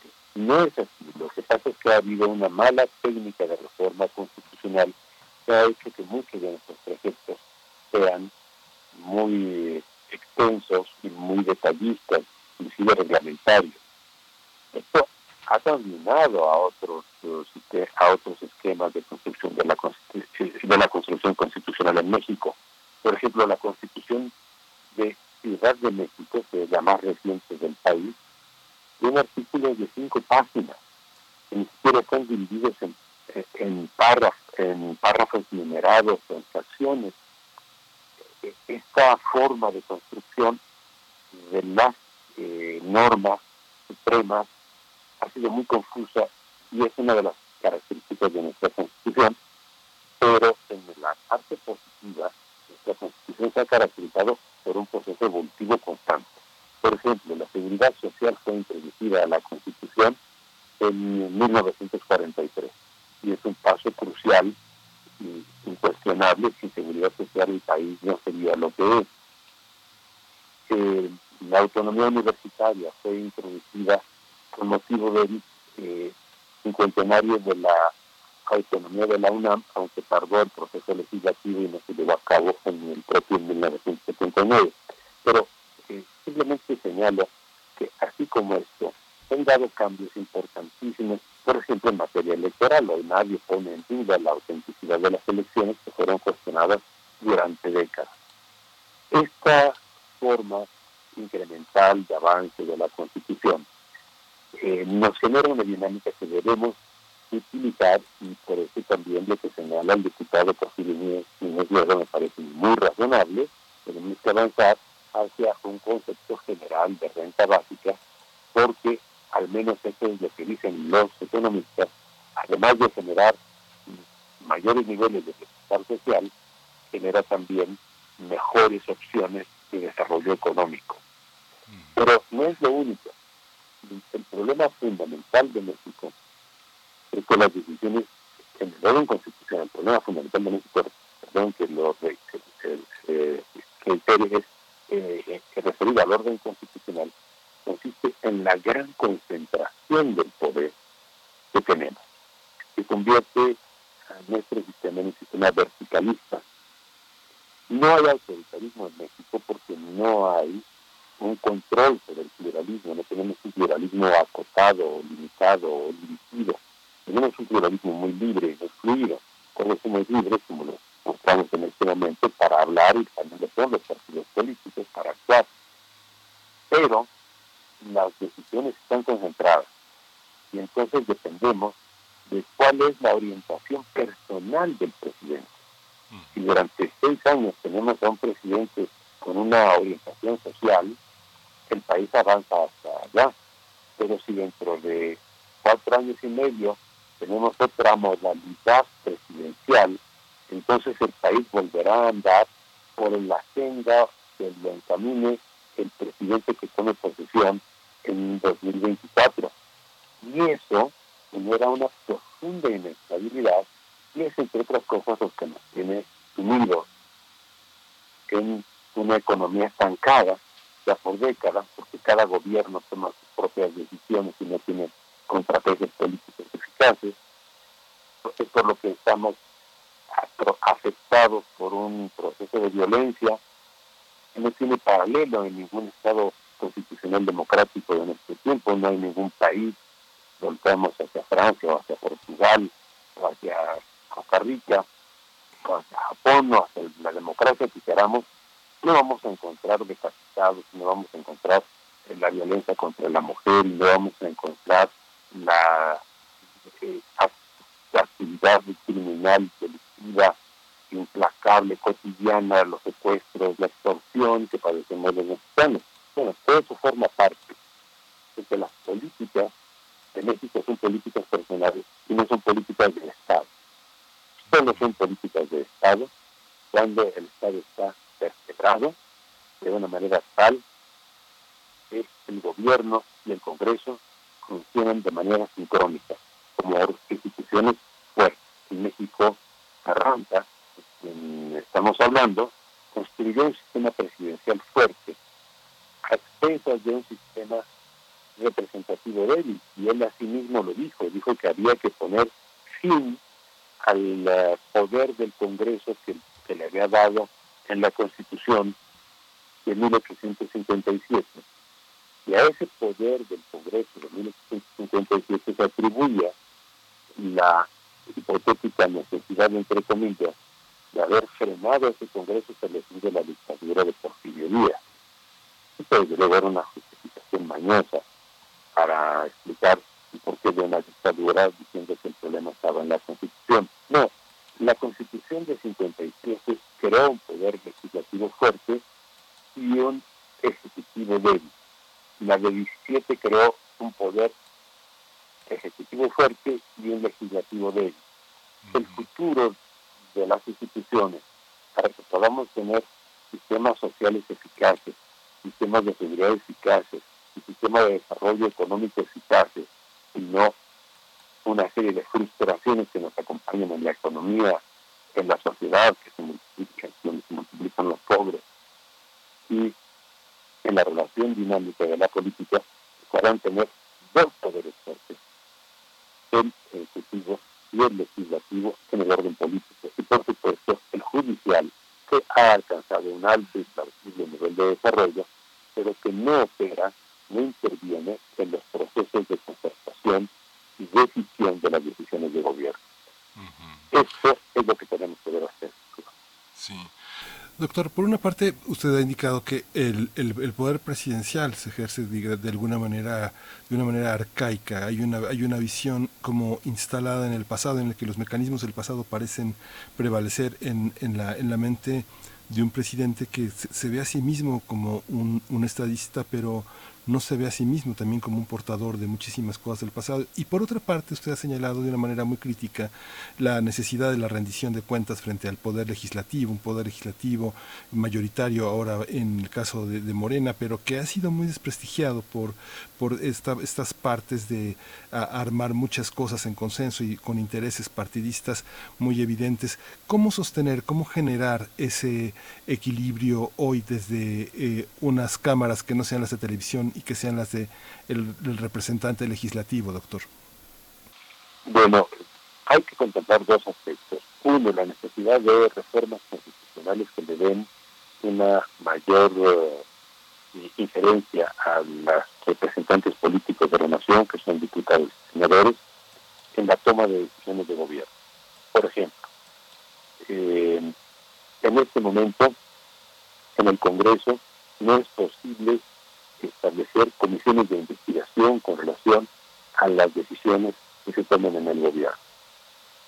Esta es una limitación que nos viene acompañando desde que se adoptó la Constitución de 1917. En 1977, con la reforma política, a lo más que se llegó es a permitir que haya comisiones de investigación con relación a los organismos descentralizados del Estado y a las empresas de participación mayoritaria. Pero del gobierno. El gobierno es intocable en la estructura constitucional de México. Esto hace que los gobiernos funcionen de acuerdo con las indicaciones de los presidentes. Si los presidentes relajan los controles, permiten la corrupción, pues tenemos la corrupción que hemos visto. Si los presidentes dicen no hay corrupción, pues la corrupción tiende a disminuir, pero nada más mientras ese presidente esté. No hay un mecanismo institucional que garantice que las formas de conducta ética de la administración pública permanezcan cuando un presidente sea sustituido por otro que tenga otro tipo de ideas. No tenemos tampoco eh, controles internos dentro de la propia administración, porque permitió desde un principio el eh, sistema del servicio civil profesional en México y se convirtió en una especie de botín de partidos, además de que no se manejó con criterios eh, lo suficientemente rigurosos y estándares rigurosos en el sentido ético, de manera que cuando se plantean exámenes para darle a estas personas una posición, una plaza, muchas veces se le da a conocer el contenido del examen con antelación. Eh, vaya, estoy viendo de lo grande que es el control político a los pequeños, que son los controles administrativos. Pero el hecho es que todo este esquema está desconfigurado en México y es lo que tenemos que plantear y lo que se quiere es darle al país una vida institucional, como fue lo que planteó Venezuela Carranza en 1917. Por eso vale la pena volver a pensar en ese gran ejemplo que dio al país, en, eh, toda la revolución que encabezó a partir de 1913 y que culminó con la Constitución del 17, porque no podemos seguir pensando que un país como México se pueda estructurar solo a partir de posiciones personalistas de quien ocupe la presidencia de la República. Esa visión eh, carismática del poder, como la definió Max Weber, es una visión muy, muy y como usted decía Miguel Ángel, y por eso la califico también así, es una visión arcaica. Sí, estaba bien pensar que eran las personas las que le daban el tono a un gobierno, pero en épocas que ya pasaron. En nuestro tiempo, y desde hace bastante tiempo, se piensa en función de instituciones, no de personas. México todavía no, eh, o por lo menos la clase, una parte de la clase política mexicana, no entiende que hay que pensar en función de instituciones y no de decisiones estrictamente personales que solo contribuyen a verticalismos superpuestos. Tenemos un verticalismo en la estructura federal del poder y tenemos múltiples verticalismos en las estructuras estatales de poder y esto además se ramifica con otro tipo de verticalismos en las estructuras municipales de poder. De manera que todo nuestro sistema político gira en torno a personalidades.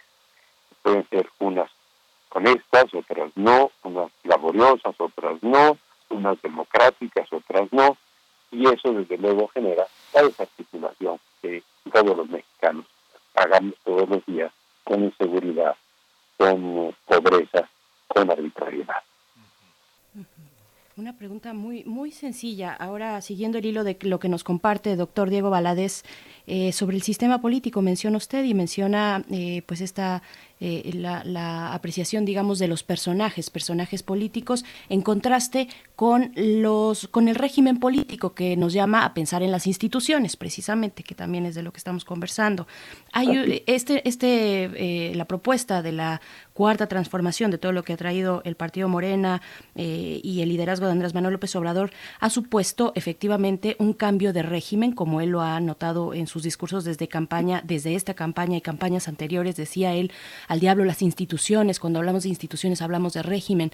Esto esto ha significado, su llegada al poder ha significado un cambio en el régimen o nos seguimos moviendo a nivel de sistema político y de prácticas de ejercer la política en el país. Hay un cambio, desde luego, en la actitud.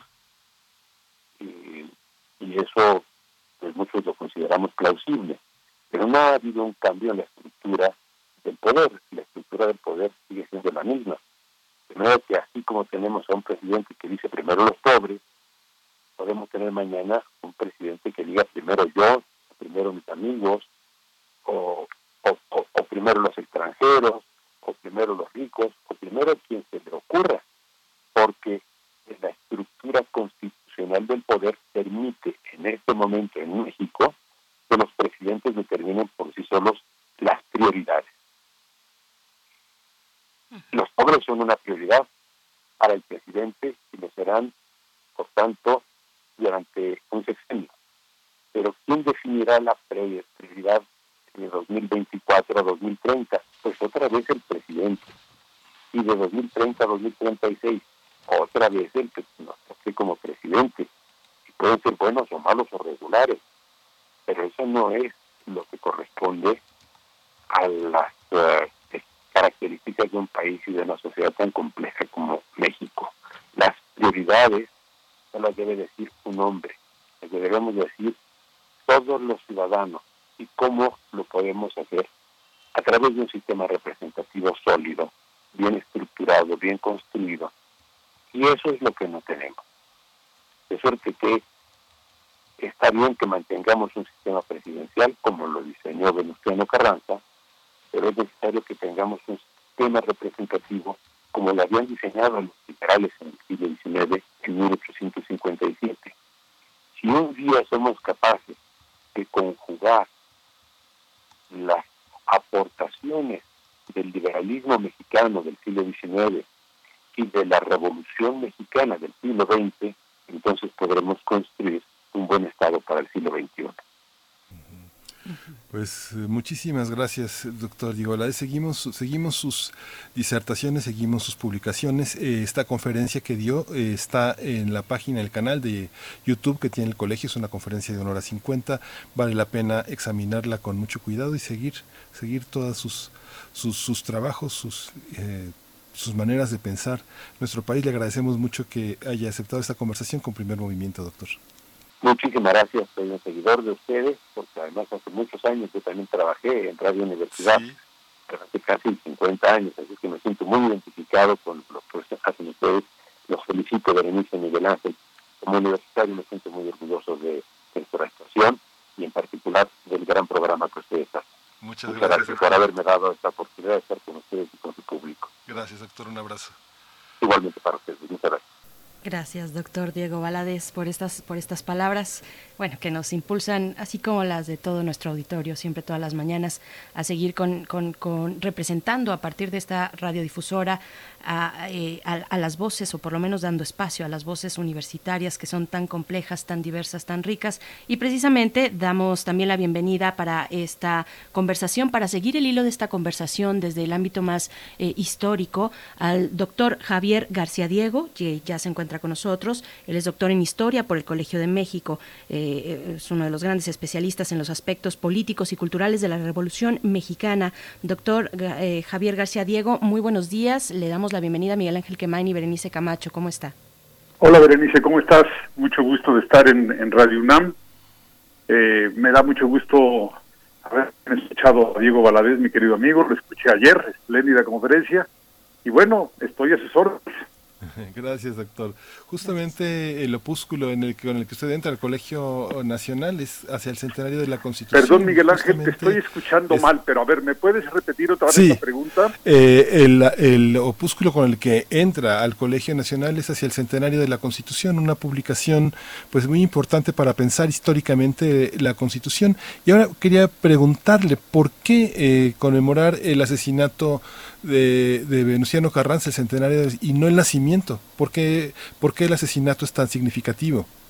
Bueno, si uno revisa, Miguel Ángel, los las conmemoraciones que hubo en 1959, que fue el centenario del nacimiento, sí hubo un gran reconocimiento a Carranza, sobre todo hubo una recuperación. Porque hay que pensar que eh, Carranza fue derrocado y muerto por los sonorenses en 1920 este grupo se mantuvo en el poder hasta el cardenismo.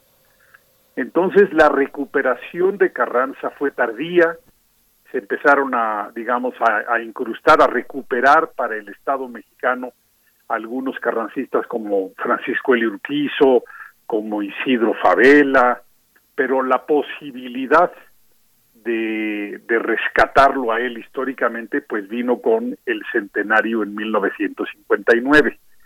Eh, ahora, la pregunta de por qué eh, es importante reflexionar sobre el centenario del asesinato, primero que todo porque es el segundo asesinato de un presidente en funciones. Siete años antes había sido asesinado eh, Madero.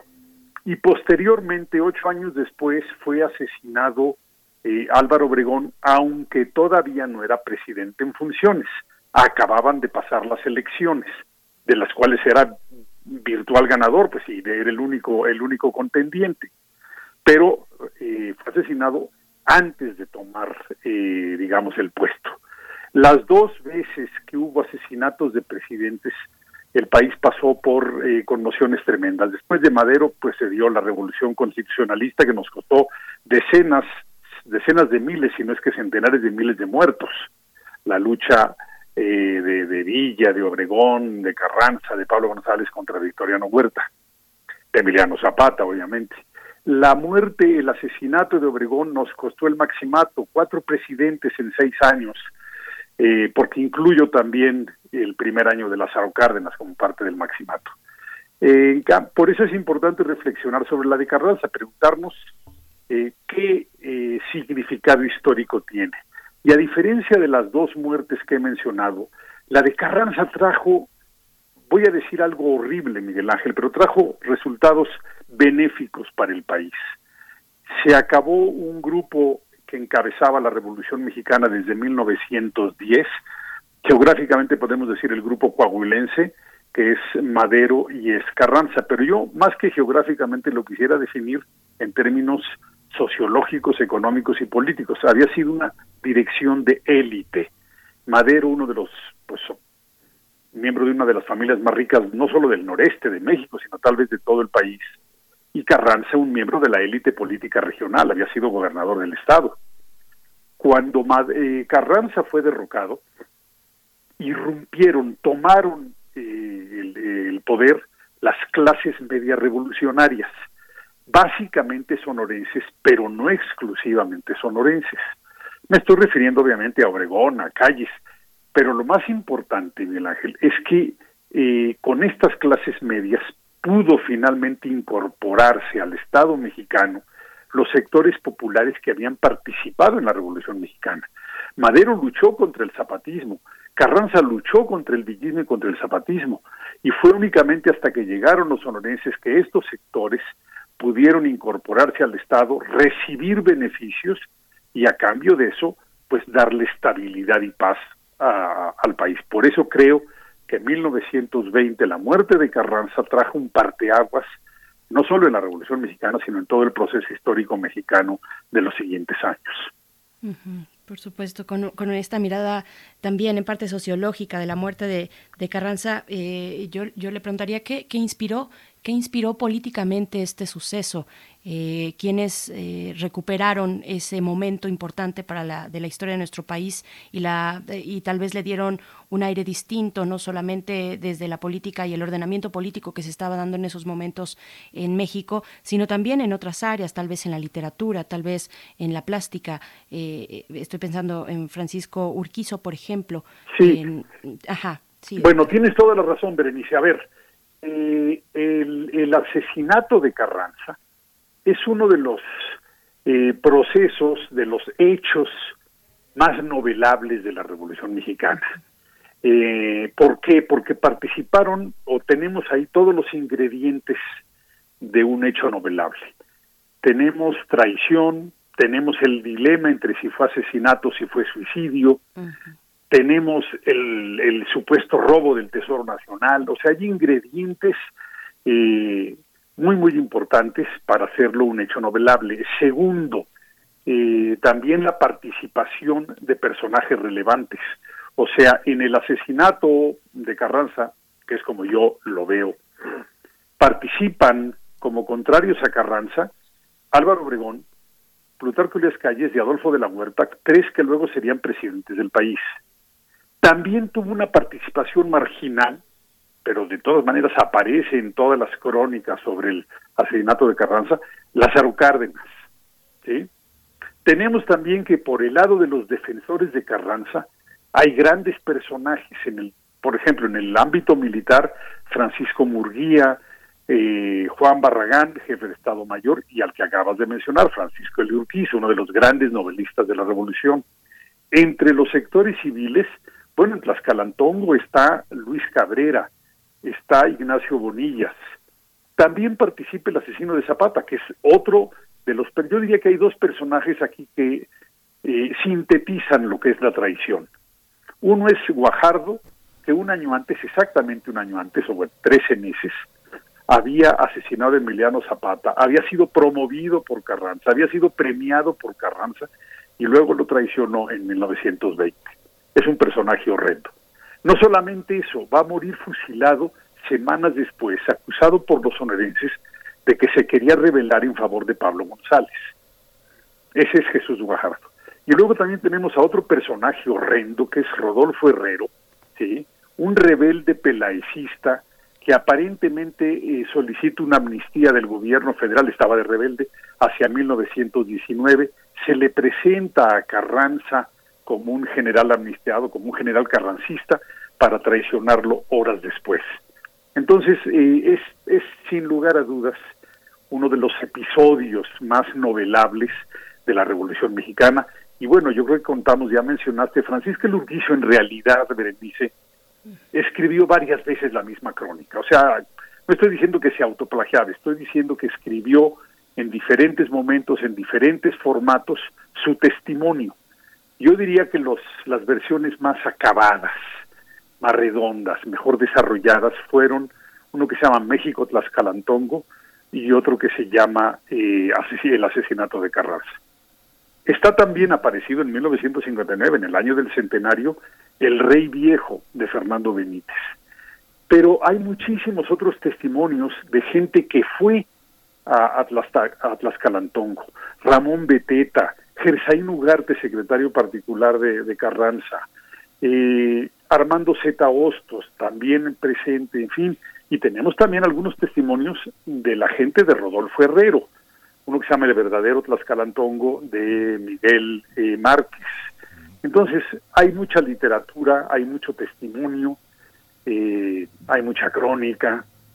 Ya ni siquiera hago referencia a la multitud de periódicos, de artículos de periódicos que generó la muerte de la muerte de Carranza. Y también hay, fíjate nada más, Berenice, qué curioso, los generales que acompañaron a Carranza, Murguía, Barragán, Urquizo, Francisco de P. Mariel, básicamente estos, fueron acusados de haber fallado al honor militar al no defender a su jefe. Entonces se hizo proces- se hicieron procesos judiciales contra ellos, pasaron varias, varios meses en prisión, luego tuvieron que irse al exilio, pero entonces también contamos con estos procesos judiciales que eh, de repente hay renglones horribles y de repente hay testimonios históricos muy valerosos, muy importantes.